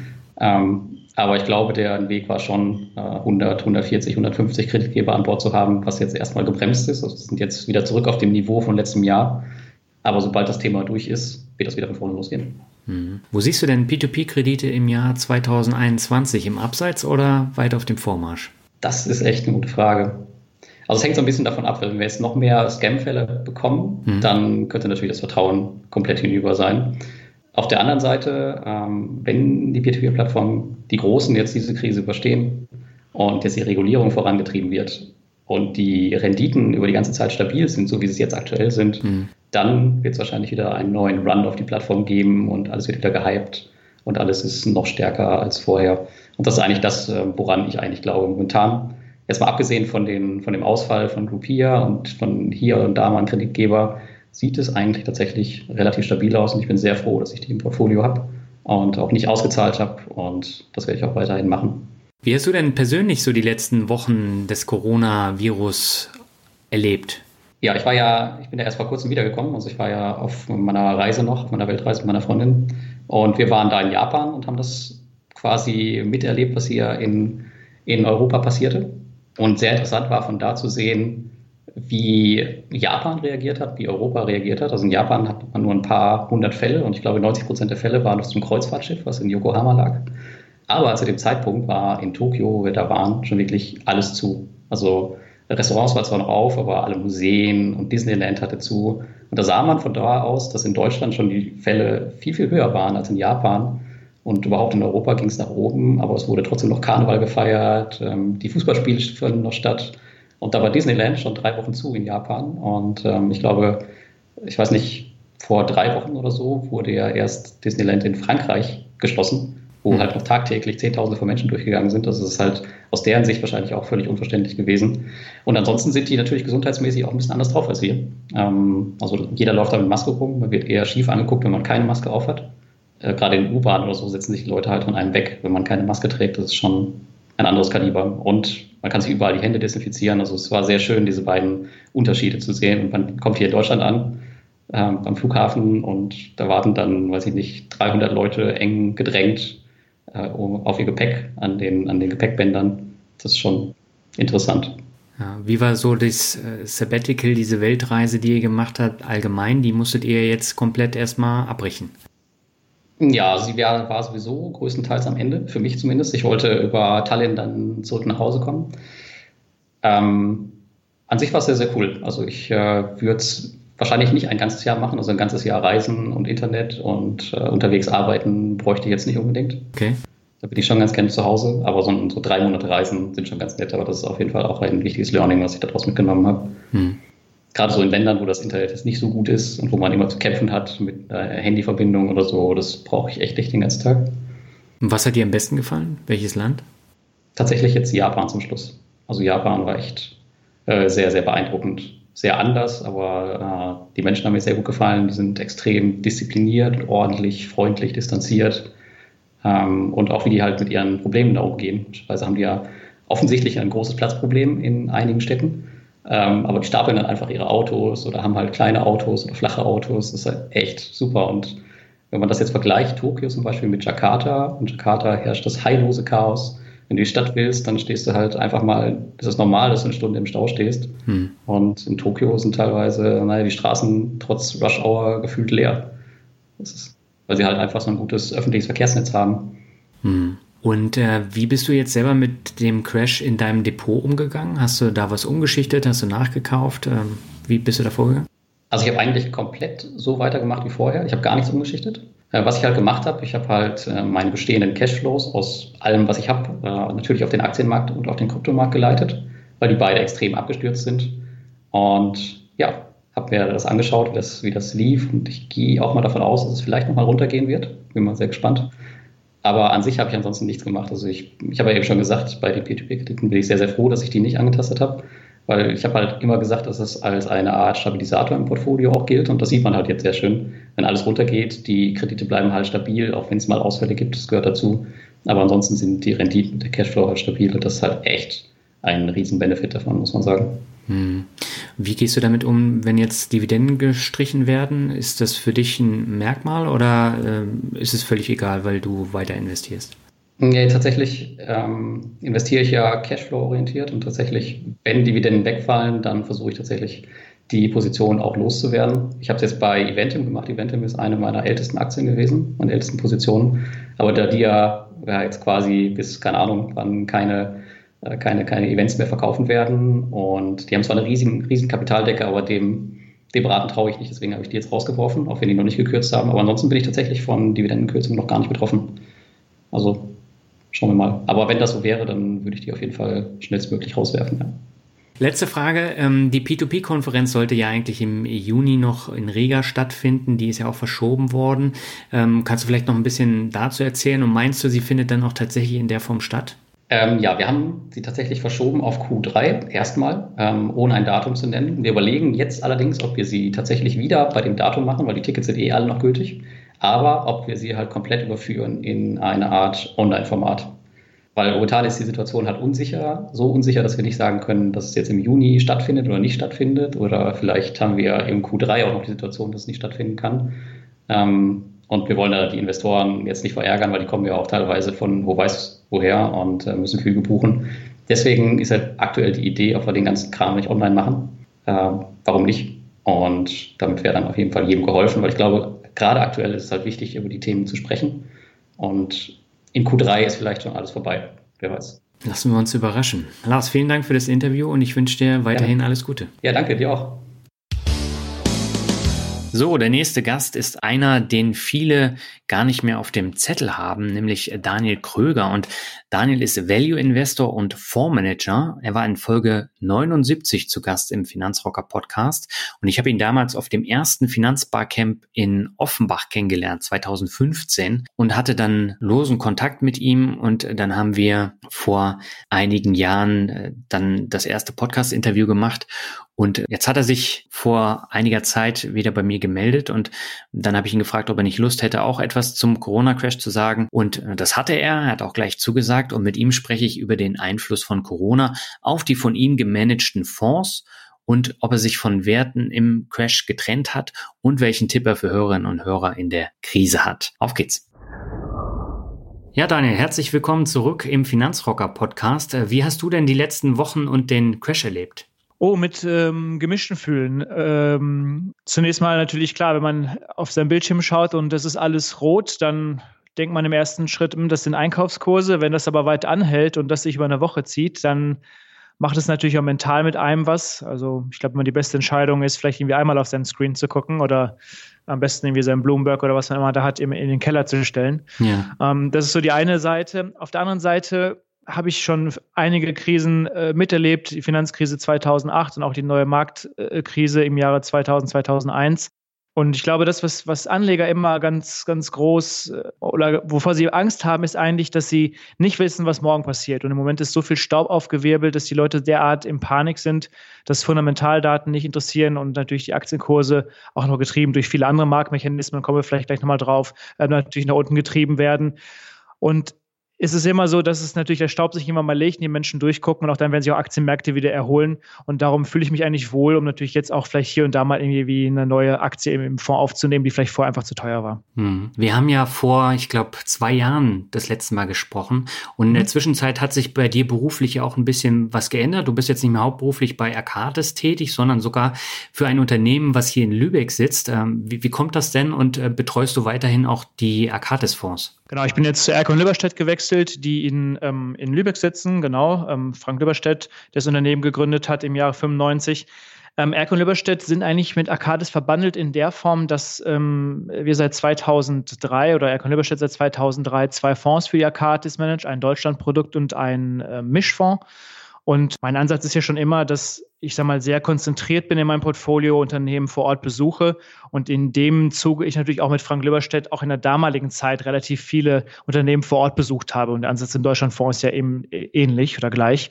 Und ähm, ja, so hat sich das ergeben, dass Frank Lüberstedt sagte, Mensch, er sucht noch jemand und ähm, ich hätte auch eine gewisse Philosophie gehabt für ein neues Produkt und eine gewisse Vorstellung, was ich jetzt auch umgesetzt habe in dem Elm Global Tico, also ein ein Technologiefonds, kommen wir vielleicht auch gleich nochmal zu. Mhm. Und äh, ja, das macht Spaß. Und genau, die Verbandlung mit Arcadis gibt es doch in der Form, indem wir halt zwei Fonds für die Arcadis managen. Das sind aber nicht die Fonds, die du vorher schon betreut hast. Nein, früher war es der, der, ähm, der Arcadis Aktien Europa gewesen. Mhm. Ähm, den gibt es in der Form nicht mehr. Ich glaube, ähm, der, den hat Arcadis entsprechend ähm, zugemacht und verschmolzen. Mhm. Und äh, welchen hattest du noch?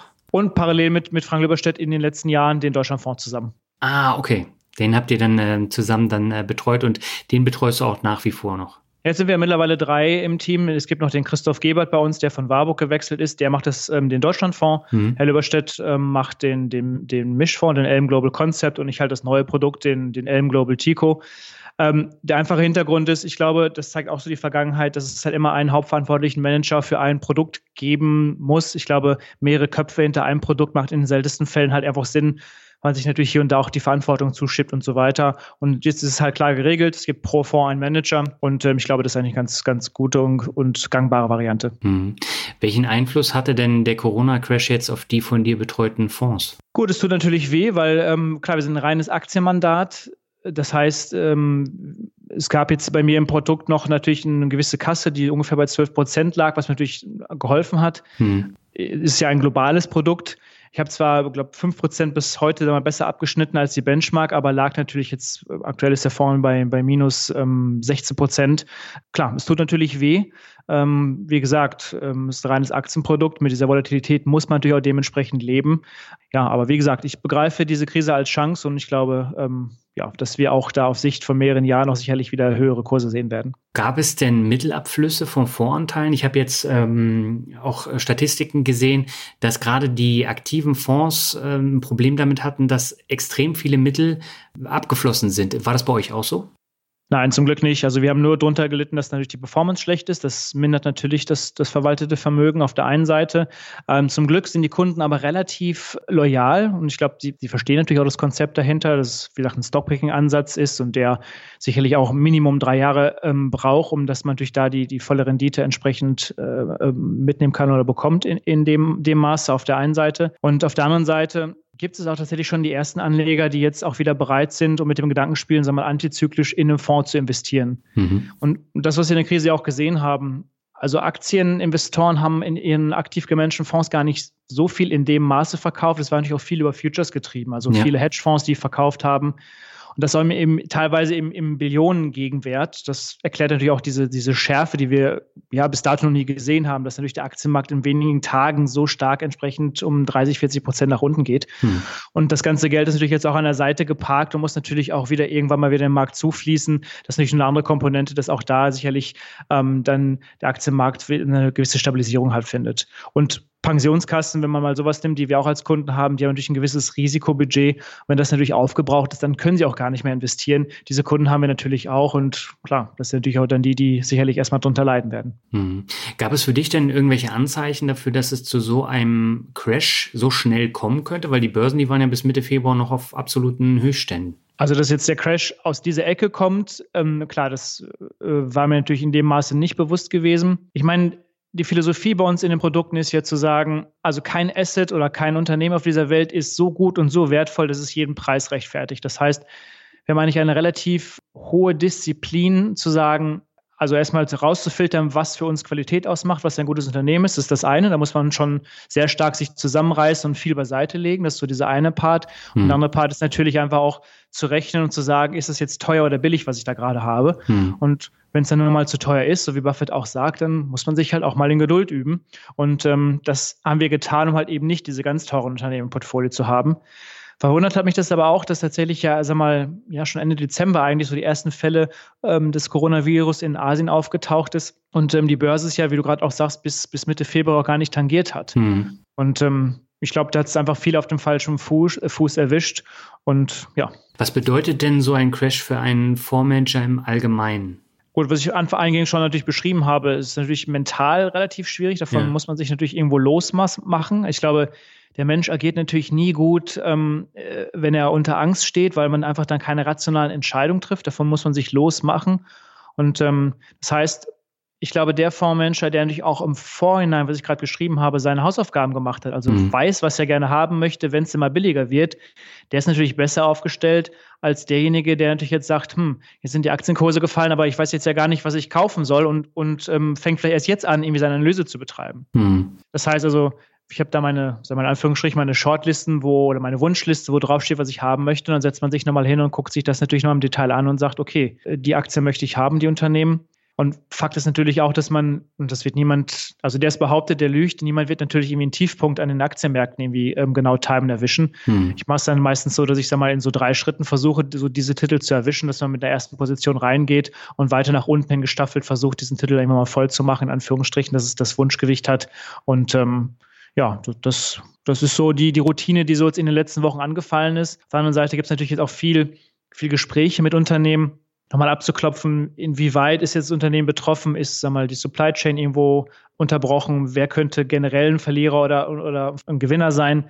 Ich meine mal, was ich als Beispiel bei mir im Fonds eine Nintendo drin. Mhm. Wenn du mal auf, auf Amazon schaust, ähm, komplette Nintendo Switch ist ausverkauft und wenn kriegst du zum doppelten Preis. Ja. Äh, Statistiken zeigen, dass der, der äh, der Verkauf von, von ähm, Nintendo-Spielen um 400 Prozent im letzten Monat gestiegen ist. Trotzdem mhm. verliert die Aktie 20 Prozent. Also ich meine, die sind also ein klarer Gewinner davon, dass die Leute jetzt Zeit haben und sicherlich mehr spielen. Also da macht auch ein, der Verlust so oder so halt keinen Sinn. Solche mhm. Dinge gilt es natürlich aufzuarbeiten und dann sich zu überlegen, ob man diesen Titel im, im Fonds natürlich weiter aufstockt. Mhm. Wenn wir uns jetzt die Aktien nochmal genauer anschauen, wie wichtig sind denn in so einem Krisenfall Qualitätsaktien, die nicht so extrem fallen wie alle anderen, beziehungsweise sich dann relativ schnell wieder erholen? Grundsätzlich klar, es ist ein konzentriertes Portfolio, was ich eingangs sagte, ich möchte so zwischen 30 und 35 Aktien haben. Hm. Der Fokus bei mir ist natürlich ganz stark darauf zu sagen, dass ich ein starkes Management habe, was, was natürlich einen Blick in, in, in die Zukunft hat. Ich meine, das haben wir vielleicht auch schon mal in der letzten Folge, glaube ich, besprochen. Viele Menschen reden natürlich von Digitalisierung und von, von, von Disruption. Ja. Ich meine, Digitalisierung haben wir irgendwie seit den 30er Jahren, seitdem der Computer einerseits erfunden wurde. Also ich meine, auch das Ersetzen deiner Schreibmaschine in den 80er Jahren war auch schon eine, eine Art von Digitalisierung, also es ist per se nichts Neues. Hm. Und Disruption fällt ja auch nicht vom Himmel, sondern die ist ja nicht von jetzt auf gleich da, sondern das sind ja teilweise Produkte, die vielleicht mehrere Jahrzehnte parallel zu irgendetwas ähm, nebenher laufen und äh, schlechter sind sogar als das bestehende Produkt und eines Tages aber besser werden und bestehende Produkte ersetzen. Und das muss natürlich auch ein gutes Management im Blick haben. Mhm. So die meisten Probleme sind halt, es kommt irgendwie ein Ingenieur aus dem Keller hoch zu seinem Chef und sagt, ich möchte irgendwie das und das bauen. Sagt der Chef, du, ich habe gerade mit dem Kunden gesprochen, der möchte einfach nur, dass wir besser werden in dem Produkt, was wir schon herstellen. Und zweitens haben wir gar kein Geld für sowas, bitte geh halt wieder. Und also mit sowas fördert man natürlich keine Innovation. Mhm. Und ähm, das ist also der Fokus darauf zu richten, dass man die Unternehmen grundsätzlich die Qualität haben mit diesem Blick auf diesem guten Management, um kurz nochmal den Ansatz von meinem Fonds nochmal darzustellen. Mhm. Und ähm, klar, dass natürlich irgendwie Amazon ein gutes Unternehmen ist, ist keine Frage. Und dass die natürlich jetzt absolut zu den Gewinnern gehören, ähm, dass jetzt sich sicherlich viele Kunden gewinnen werden, die vielleicht noch vorher gar nicht bei, bei Amazon waren. Ich kann mir vorstellen, dass sicherlich auch viele ältere Menschen jetzt auch Amazon für sich entdecken, die vielleicht vorher so ein bisschen abgeschreckt waren. Mhm. Und die Kunden sind natürlich dann auch jetzt dauerhaft da. Ich denke schon, dass so eine Art Amazon natürlich auch dann, auch nach der Krise, absolut zu, zu den Gewinnern ähm, gehören wird. Ich habe viele Unternehmen aus dem Medizinbereich, wie zum Beispiel eine AdLife aus Schweden. Ja, die stehen schon fast jetzt wieder bei ihrem Höchst Kurs, den sie, ähm, den sie damals hatten. Ist auch relativ wenig in der Krise gefallen. Mhm. Ähm, hat natürlich auch zur Folge, dass man natürlich in so einer Erholung wie jetzt zeitweise schlechter aussieht als der Gesamtmarkt. Ähm, weil natürlich, sag mal, per se die Unternehmen, die teilweise 80 Prozent gefallen sind, sich natürlich jetzt schon wieder verdoppelt haben. Wenn man natürlich Justi genau im Fonds hat, dann ähm, ja, kann man natürlich zeitweise auf dem, dem Siegertreppchen ganz oben sein, aber es ist natürlich die Frage, ob das irgendwie langfristig ähm, dann äh, tragbar ist. Ich meine, die Unternehmen, die so stark gefallen sind, natürlich auch die, die, sagen wir, schlechte Bilanzen haben in Form, dass sie natürlich relativ hoch überschuldet äh, sind. Und genau sowas möchte man natürlich in dieser Zeit nicht haben, wo nicht geklärt ist, wie der unter Umständen Refinanzierung jetzt funktionieren soll. Hm, das heißt, äh, eine Kennzahl wie der Cashflow ist dann enorm wichtig in solchen Zeiten ja, also Free Cashflow ist sicherlich ähm, eine entscheidende Stellgröße bei Unternehmen, die, die zumindest einen haben, genau. Net Debt to, to EBITDA, also die, die Verschuldungsrate ist sicherlich auch ein Punkt. Und natürlich ganz klar einen Blick zu haben auf das Geschäftsmodell und, und ähm, auf das Management. Ich meine, die, die, die Daseinsberechtigung und die Frage der Daseinsberechtigung für einen, für einen Stockpicker, ähm, die stellt sich natürlich immer, insbesondere wenn man auch diskutiert, irgendwie Maschinen, ähm, die für dich irgendwie in Fonds investieren können. Natürlich kann ein Computer viel schneller lesen als ich. Mhm. Aber ich glaube, das und es gibt auch nicht mehr den Punkt des Informationsvorsprungs. Vielleicht bei Small- und Mid-Caps, aber ich meine, ich weiß nicht mehr über Google als du und auch viele andere auf diesem Planeten. Ich glaube, da gibt es jetzt keinen kein Vorsprung in der Art und Weise, ja. Informationsvorsprung. Ich glaube, das war die einzige Leistung, die sein kann und ich glaube, das ist eh auch die, die Stärke von mir zu sagen, dass man versucht, gewisse Punkte in der Zukunft zu verbinden und sich daraus zu abstrahieren, wer kann der Gewinner in einzelnen Punkten sein und das passende Unternehmen dafür zu finden. Ich glaube, das kann auch die Stärke für die nächsten zehn Jahre von einem Stockpicker sein. Mag sein, dass Maschinen dann besser sind, aber solange gibt es noch eine, eine Daseinsberechtigung und das versuche ich natürlich auch hier im Fonds entsprechend umzusetzen. Hast du dich denn jetzt in der Krise von Unternehmen getrennt aus dem Fonds? Äh, nein, gar nicht. Ich habe ähm, ein, zwei reduziert, mhm. ähm, aber einfach nur aus dem Grund eine Square. Es ist ein also ein, ein, Zahlungsanbieter unter anderem in den, in den USA, also die Terminals für, ähm, für Restaurants oder für kleine Kioske verkaufen, auf der einen Seite und eine Cash-App haben, sind sehr, sehr gut gelaufen vorher. Ja. Die hatte ich schon reduziert gehabt, auch so ein bisschen in der Krise hinweg. Na klar, jetzt, wenn die Cafés zu sind in den USA, werden diese Cash-Terminals natürlich nicht mehr genutzt. Mhm. Aber nur weil die Position zu groß war. Aber grundsätzlich hatte ich jetzt kein Unternehmen, wo ich gesagt habe, ach du Schande, da habe ich nicht genau aufgepasst, das musste ich unbedingt verkaufen, das ist mir nicht passiert. Nein. Mhm. Das heißt, du musst unbedingt die Hausaufgaben vorher machen, damit du dann in so einem Fall nicht panisch verkaufen musst. Ja, exakt, genau. Hm. Ähm, wie siehst du denn jetzt mittlerweile die Konkurrenz von ETFs und von ETF-Anbietern? Ist sie stärker geworden in den letzten Jahren, gerade auch weil Privatanleger sehr häufig in ETFs investieren? Ja, also die ETFs, klar, man sieht es ja natürlich an, an, den, an den Zuflüssen, die hat natürlich ähm, enorm, ähm, haben die zugenommen. Mhm. Ich, ich will auch per se ETFs nicht als Teufelszeug irgendwie verkaufen. Ähm, also ich sage mal, dem Anleger, der, der wenig Ahnung hat und sich nicht kümmern möchte, mhm. so wie Buffett es auch sagt, der ist mit einem MSCI Welt ETF einfach perfekt aufgestellt. Das ist super. Ja. Auf der anderen Seite muss man sich aber auch zwei Dinge überlegen. So ein ETF bildet natürlich immer nur das nach, ähm, was, was dieser breite Index einem bereitstellt. Ich habe immer ein ganz gutes Beispiel, wenn wir im Jahre ähm, 2000 äh, zurückgehen oder 2001 äh, plus minus, dann war Apple fast pleite gewesen und Nokia war das beste Unternehmen, was wir im Telefonsektor finden konnten. Ja. Und dann ist natürlich die Hausaufgabe eines Fondsmanagers an meiner Seite, unter Umständen zu erkennen, dass Nokia auf dem absteigenden Ast ist und Apple unter Umständen besser ist. Mhm. Wenn man das natürlich hinbekommt, dann ist natürlich ein aktiver Fondsmanager besser, weil das ETF hätte natürlich einfach die Nokia hochgewichtet und wahrscheinlich ein Apple wäre erst gar nicht aufgetaucht, sondern erst später. Ja. Das ist so die, der, der Gegenpart. Aber klar, um sich mit einem aktiven Fonds, Menschen Fonds zu, zu beschäftigen, das bedarf natürlich Zeit. Und wir beide kennen auch die Statistiken, dass einmal über einen langen Zeitraum nur 20 Prozent aller aktiv gemanagten Fonds wirklich besser sind als der Index. Mhm. Also das, das kommt natürlich auch noch hinzu. Und ähm, darum, ich merke, dass es diese, diesen Druck gibt, klar.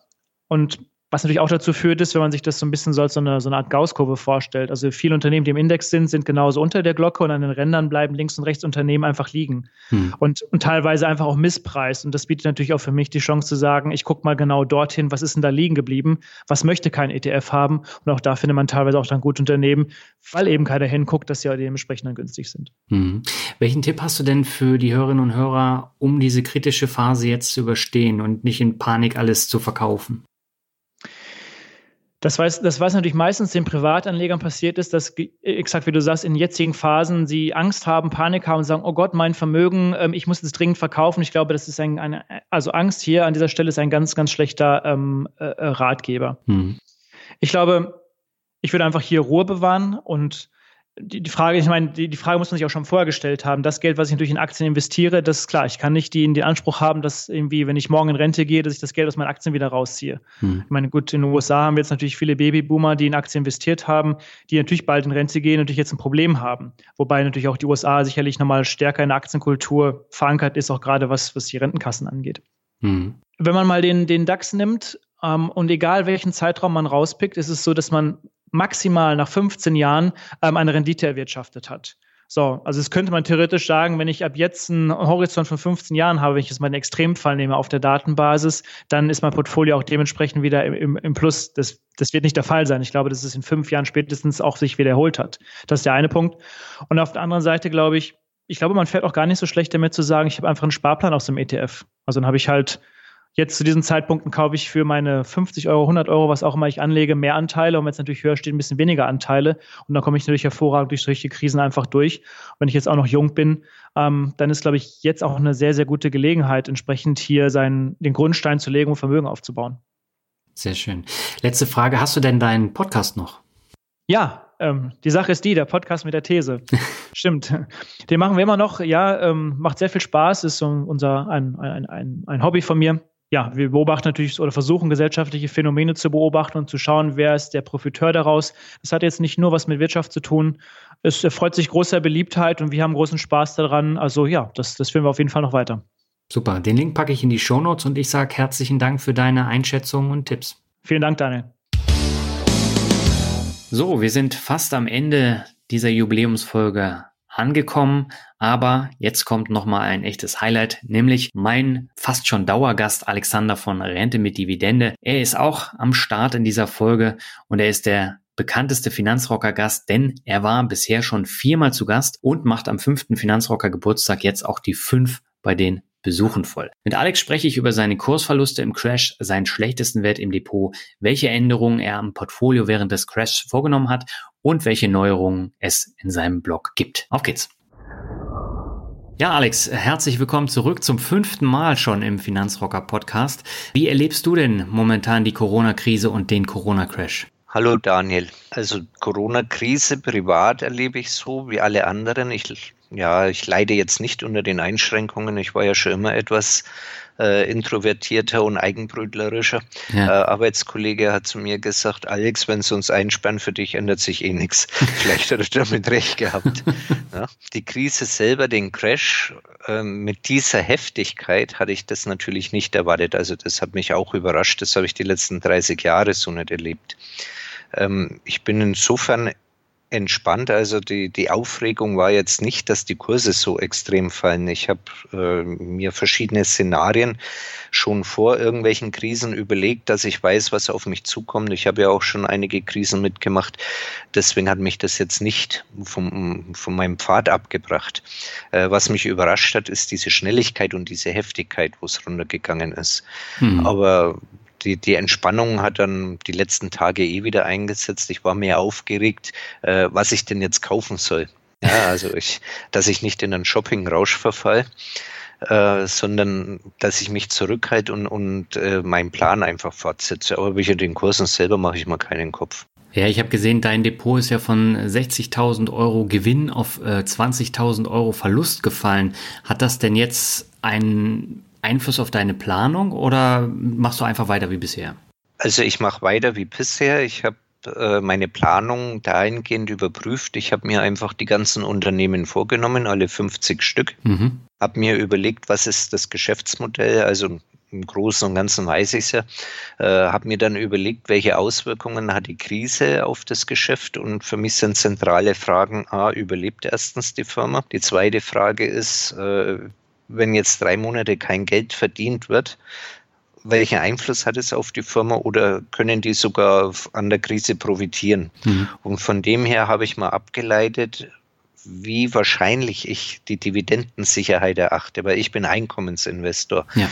Ob ich jetzt 60.000 Gewinn habe oder 20.000 Verlustbuchwert, das ist mir egal. Hm. Und mich interessiert, wie sicher sind meine Dividenden. Und das habe ich dann entsprechend sortiert. Einige sind dabei, da mache ich mir überhaupt keinen Kopf, auch langfristig nicht. Selbst wenn die jetzt mal kürzen und nicht streichen, wie hm. eine PepsiCo oder äh, Ölfirmen, die haben alle Krisen hinweg immer durchgezahlt, die stellen die Aktienrückkaufprogramme ein, also das ist kein Problem. Ja. Das heißt, an meiner grundsätzlichen Einstellung hat sich nichts geändert, an meiner Planung hat sich nichts geändert. Das Einzigste, was sich geändert hat, ich habe jetzt verstärkt etwas die Reads aufgestockt. Mhm. Äh, da hatte ich mir jetzt dann auch mal geschaut, äh, wie viel Anteil vom Ertrag die einzelnen Aktien bringen. Und das sind jetzt die REITs doch im oberen einstelligen Bereich. Da werde ich jetzt etwas langsam tun und künftig wieder die anderen Aktien nachkaufen und aufstocken. Also hm. ansonsten wesentlich geändert hat sich eigentlich nichts. Hm. Lass uns doch gleich mal bei den REITs bleiben. Du hast mit Ashford Hospitality auch ein REIT im Portfolio, das um über 80 Prozent gefallen ist. Wie gehst du denn mit sowas um? Also das ist natürlich mein Sorgenkind. Wo ich jetzt kein Problem habe, ist, dass sie 80 Prozent im Minus sind. Hm. Äh, ich hatte die erste Tranche gekauft, danach haben sie erst einmal eine Woche später gleich mal die Dividende halbiert. Gut, ärgerlich, aber es war für mich schlüssig. Äh, ist ja Hotelbranche, sind die tätig. Management hat gesagt, wir wollen das Ganze wieder etwas auf finanziell sichere Beine stellen. Ja. Ähm, okay, damit äh, konnte ich leben, habe ich gedacht, was soll's. Dann habe ich weiter nachgekauft und verbilligt hm. und hatte natürlich die Corona-Krise jetzt nicht auf dem Schirm. Jetzt sind die auf null Dividende runtergefahren, daher hm. auch die 80 Prozent Verlust. Mache ich mir aber jetzt auch nicht so viel Gedanken. Ich meine, die, das Geld, wo ich investiert habe, das ist im Prinzip theoretisch weg. Hm. Also ich äh, habe mal überlegt, ich habe ja ein zweites Depot, ob ich es nicht da vorübergehend in Quarantäne schiebe. Ähm, was interessant bei dieser Firma ist, äh, das Management ist da mit 20 Prozent etwa beteiligt. Mhm. Das heißt, die hängen richtig selber mit viel Geld drinnen. Deswegen mache ich mir da relativ wenig Sorgen. Es kommt dann bei den Amerikanern genauso Konjunkturprogramme, Hilfen und so weiter. Also ich vermute oder ich hoffe, dass Ashford die ganze Geschichte überleben wird und mhm. wenn Hotels wieder gefragt sind, dass die in ein, zwei Jahren auch wieder Dividenden bezahlen. Das heißt auch, ich beobachte genau, wenn das Management anfängt, Hunderttausende von Aktien zuzukaufen, hm. dann lege ich einfach nochmal für ein, 2000 Euro nach und dann habe ich eh mein Maximum erreicht. Äh, vom Risiko her, ich gehe ja mit maximal zwei Prozent von meinem Endkapital in einen Wert rein und die zwei Prozent, entweder sind sie weg oder nicht. Ich habe dann noch 98 Prozent. Ärgerlich. Also da habe ich zweimal hintereinander direkt ins Klo gegriffen, aber das gehört dazu. Wie hoch sind denn mittlerweile deine Dividenden? Also das ist natürlich sehr, äh, ist ein bisschen schwankungsanfällig vom Dollarkurs auch mhm. her, aber die pendeln aktuell zwischen 800 und 900 Euro netto im Monat. Mhm. Als wir das letzte Mal gesprochen haben, warst du, glaube ich, bei 600, jetzt bist du zwischen 800 und 900. Das ist ja auch schon wieder ein ordentlicher Anstieg. Was schätzt du denn, wirst du das halten können oder wird es noch mal ein ganzes Stück runtergehen, wenn jetzt viele Unternehmen die Dividende kürzen oder gar streichen? Äh, ich gehe mal davon aus, dass die meisten Unternehmen die Dividende zumindest gleich lassen. Hm. Die Dividendenerhöhungen werden uns äh, die nächste Zeit vermutlich, ähm, ja, die werden entweder sehr klein ausfallen oder die halten sich stabil. Aber viele Unternehmen werden allein schon von der Historie her die Dividenden erhöhen und wenn sie es nur 0,05 Cent hm. drauf tun. Also ich denke mal, wenn ich an ja, einen Einschnitt von 10, maximal 20 Prozent habe, dann ist es viel. Mhm. Also ich bin guter Dinge, dass ich also nicht unter 700 Euro rutsche. Ich kaufe ja ständig nach und äh, ich gehe davon aus, dass dass die Krise, so wie sie jetzt äh, läuft, in einem halben Jahr hat die sehr viel Schrecken verloren und es wird wieder sehr viel Normalität einkehren. Mhm auch bei den Amerikanern. Und es werden Konjunkturprogramme laufen, alles. Die Frage ist, können die Firmen ein halbes Jahr, ein Jahr das schaffen, die Zeit zu überbrücken mit weniger Einnahmen und die Dividenden stabil halten? Und da gehe ich davon aus, dass das die meisten meiner Unternehmen schaffen. Hm. Deswegen bin ich auch positiv. Ja. Lass uns mal ganz kurz nochmal über das Thema Cashpolster sprechen. In der Vergangenheit hast du auch mal gesagt, du hast einen festen Tonus, dass du dann immer wieder nachkaufst. Wie hast du denn jetzt im Krisenfall nachgekauft?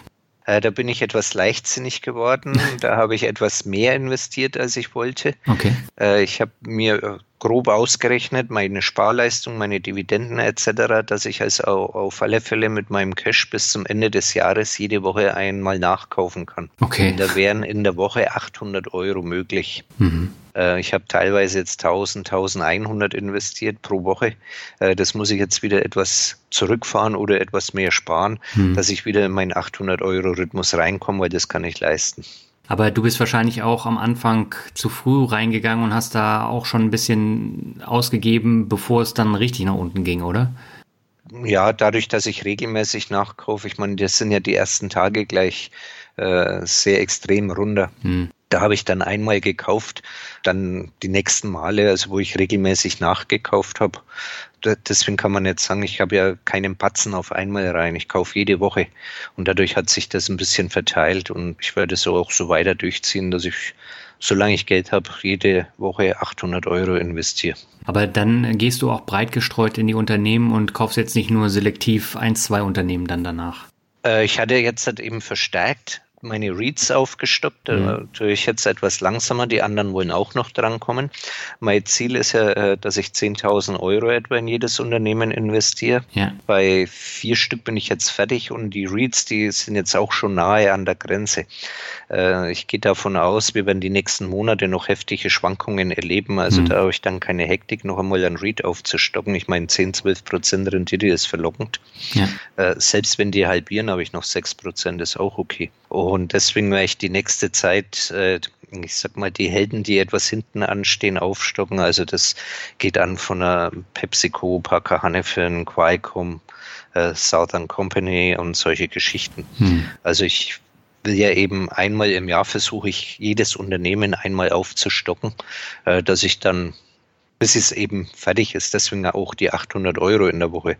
Äh, wenn ich meinen Urlaub abziehe, dann komme ich auf ungefähr äh, 48 Nachkäufe. Also dann bin ich ungefähr einmal im Jahr mit den kompletten Unternehmen durch. Mhm. Also und, und das ziehe ich pauschal durch, so wie ich es mir vorgenommen habe.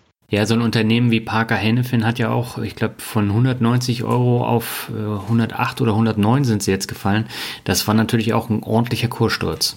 Die waren natürlich auch sehr teuer und mhm. relativ hoch bewertet, aber ist auch eine sehr gute Firma und ich gehe mal davon aus, äh, die werden genauso die Krise überleben. Also ist das so ein Kandidat, wo ich mir keine Dividendenkürzung vorstellen kann. Und das sind Firmen, gute Firmen, die sind immer teuer. Ja. Gibt es denn jetzt attraktive Unternehmen abseits von deinen 50 Werten, die du interessant findest und dir ins Portfolio holen möchtest? Oder kaufst du einfach nur die bestehenden Werte nach? Also ich kaufe nur die bestehenden Werte nach. Mich würde natürlich eine Royal Dutch Shell äh, schon sehr reizen, mhm. aber wenn, dann müsste ich da einen anderen Wert austauschen. Und da wäre das einzigste vielleicht ExxonMobil, wenn ich die rausschmeißen würde, hätte ich mir Royal Dutch Shell holen, aber unterm Strich ändert sich dann auch wieder nichts. Also ich habe nicht vor, jetzt einen 51. Wert reinzunehmen. Mhm. Das einzigste wäre, wenn jetzt ein, ein Wert, wenn ich den verkaufe, weil er absolut pleite geht, ich mich damit nicht mehr wohlfühle oder aus welchen Gründen auch immer, mhm. dann würde ich einen anderen dazu nehmen. Aber die 50, die bleiben fest, da kommt kein 51. rein. Hm. Gibt es denn momentan so Werte, wo du am Schwanken bist, ob du die verkaufst, sowas wie Patterson zum Beispiel? Nein, die halte ich jetzt schon so lange durch und Patterson ist ja im Prinzip auf dem Weg der Besserung. Hm. Da ist jetzt nur diese Krise dazwischen gekommen äh, und, ich denke mal, wenn die Krise rum ist, die Leute, die werden wieder zum Zahnarzt gehen, die Tiere brauchen auch Futter. Also von dem her gesehen äh, bin ich da guter Dinge. Ja, wobei bei denen lief es ja schon schlecht, bevor der Corona-Crash kam. Ja, die haben natürlich ihre Hausaufgaben gemacht. Also es war ja verschiedene Gerichtsverfahren anhängig wegen angeblicher Preisabsprachen. Da mhm. wurden teilweise jetzt schon Einigungen erzielt. Dann äh, das Produktportfolio war veraltet. Äh, die haben jetzt dann teilweise auch neue Manager, neues Produktportfolio. Die machen jetzt auch für Zahnärzte eine Cloud-Einrichtung und so weiter. Mhm. Also die waren die letzten drei Jahre recht rührig. Äh, wenn die Krise jetzt nicht dazwischen gekommen wäre, denke ich, hätte sich die Erholung weiter fortgesetzt von Pedersen. Mhm. Also die halte ich einfach noch, bis ich irgendwann die Informationen habe, dass mit der Firma nichts mehr taugt.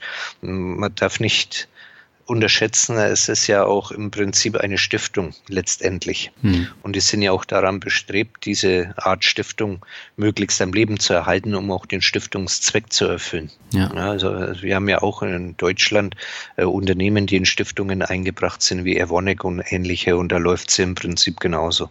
Hm. Also Klar, bei 50 Unternehmen muss man immer damit rechnen, dass man 10 Prozent äh, irgendwann Todeskandidaten dabei hat, sind fünf Stück. Die fliegen halt raus, dann kommen neue rein und irgendwann habe ich dann nur noch lauter gute Firmen drin. So. Ja, ich muss da wirklich lachen, weil ich habe genau diese fünf, habe ich jetzt gerade im Depot. Ich glaube, ich habe jetzt 47 Werte und ähm, die würde ich dann auch unter gegebenen Umständen dann auch verkaufen, weil die schleppe ich jetzt auch schon Jahre mit und äh, die sind jetzt im Corona-Crash nochmal richtig nach unten gegangen. Ja, irgendwann muss man die Reißleine ziehen. Ja. ja. Also ich hatte ja dann zwischen äh, Kraft Heinz verkauft, hm. äh, weil ich auch kein Vertrauen mehr da drin habe und dann fliegen die Dinger raus.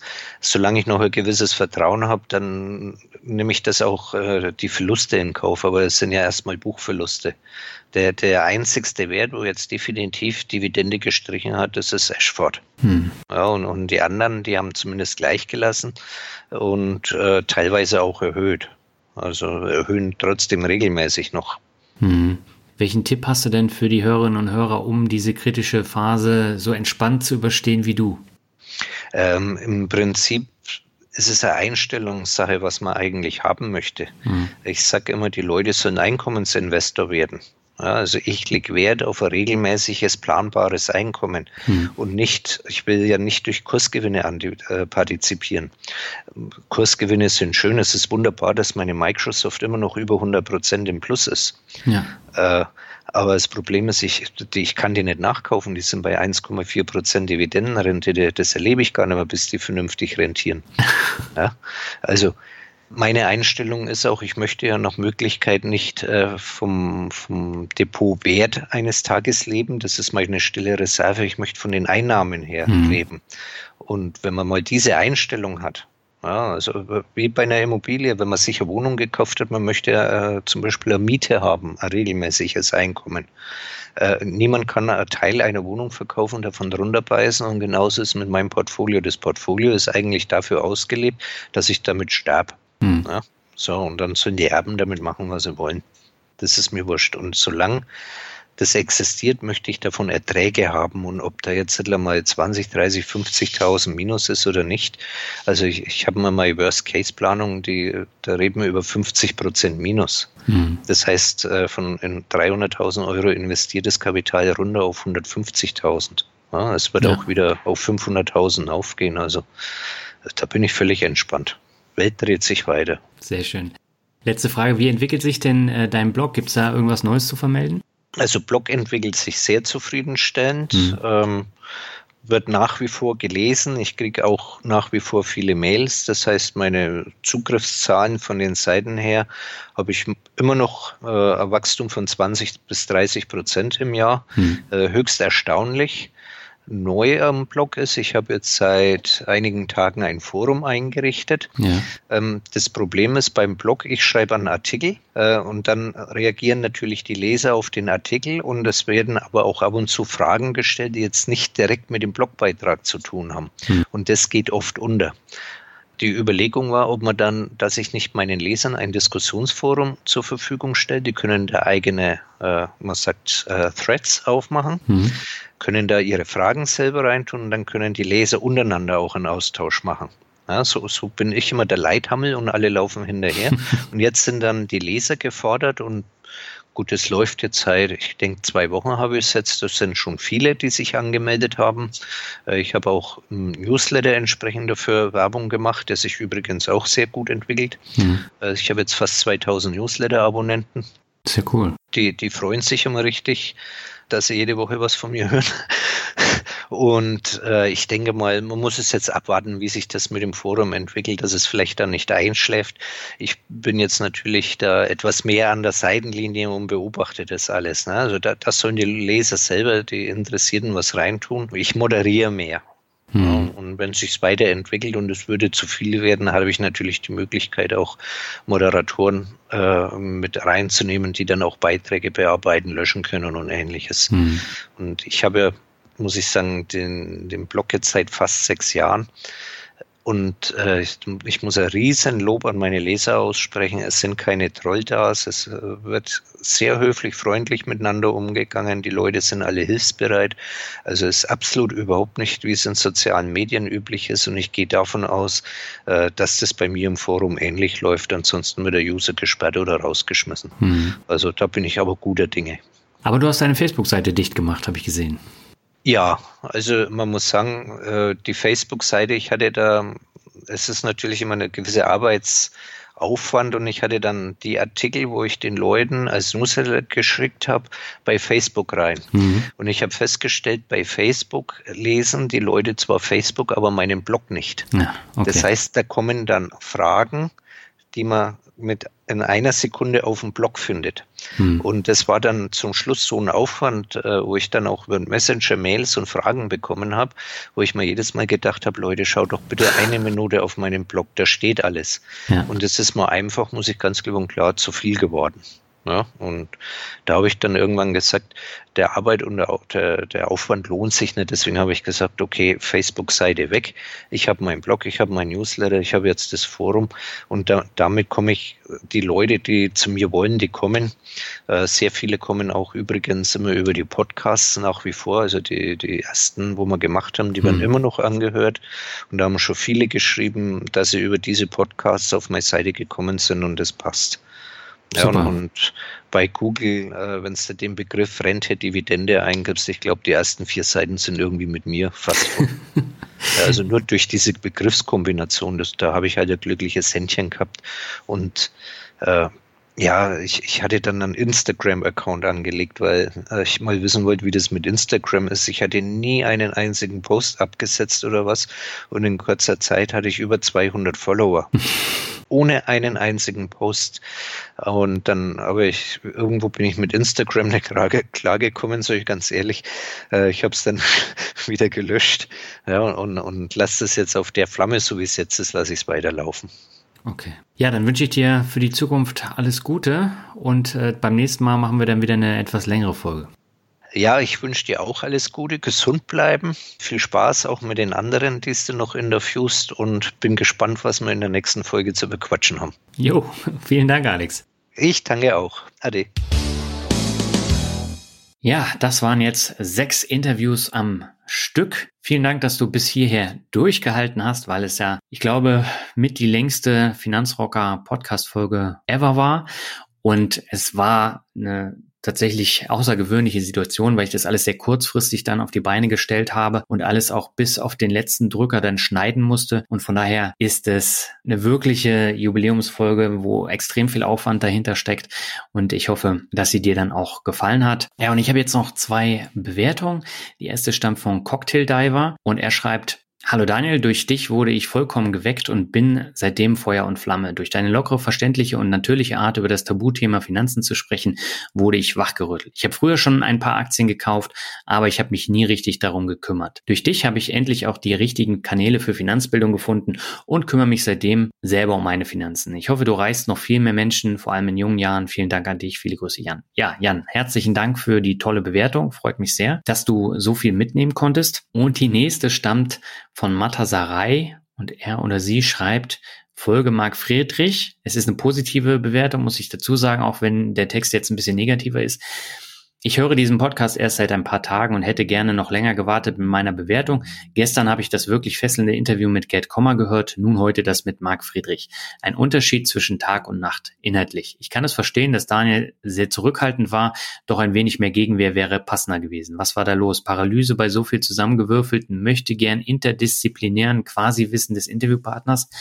Habe nur zu Ende gehört, weil ich mir nur in diesem Fall ein Urteil hätte erlauben dürfen. Und weil ich die Stimme und das Vokabular von Daniel Kort sehr mag. Und das Mitgefühl mit Daniel, ich hätte nicht so höflich bleiben können. Ich hoffe sehr, dass die Leute, die das Buch von Herrn Friedrich lesen und gelesen haben, in der Lage sind, den Mumpitz, den er sich zusammenfabuliert, zu erkennen. Ansonsten sehe ich schwarz, wie Herr Friedrich. Getreu dem Motto, der Untergang ist nah und das ist erst der Anfang. Ich werde weiterhin diesen Podcast gerne hören. Ja, vielen Dank erstmal für die Bewertung. Gut, zu Marc Friedrich habe ich in den vergangenen Folgen äh, schon genug erzählt. Ich kann die Meinung absolut nachvollziehen, bin aber nach wie vor der Meinung, dass nicht alles Quatsch ist, was Marc Friedrich erzählt. Und der Crash war jetzt auch viel, viel früher da, als er im Podcast erzählt hat, nämlich nicht mal einen Monat später. Aber äh, das konnte auch Marc Friedrich nicht äh, voraussehen. Und ja, wie gesagt, ich äh, finde die Folge mit Marc Friedrich nach wie vor gut. Die Hörerzahlen waren auch sehr gut. Die Durchhörquote war super. Also von daher war die Auswahl des Interviewgastes gar nicht so falsch. So, damit bin ich am Ende angekommen. Herzlichen Dank äh, fürs Zuhören. Nächste Woche geht es schon weiter. Es wird wieder um den Corona-Crash gehen, aber aus anderer Sichtweise. Es wird eher weniger um Geldanlage gehen und äh, das wird nochmal ein bunter Farbtupfer werden. Und ich freue mich schon sehr auf das Interview. Bis nächste Woche.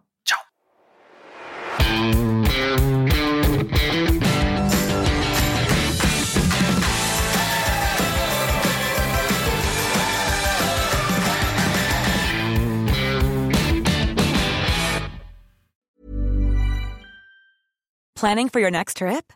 Elevate your travel style with Quince. Quince has all the jet setting essentials you'll want for your next getaway, like European linen, premium luggage options, buttery soft Italian leather bags, and so much more. And is all priced at 50 to 80% less than similar brands. Plus, Quince only works with factories that use safe and ethical manufacturing practices. Pack your bags with high-quality essentials you'll be wearing for vacations to come with Quince. Go to quince.com slash pack for free shipping and 365-day returns.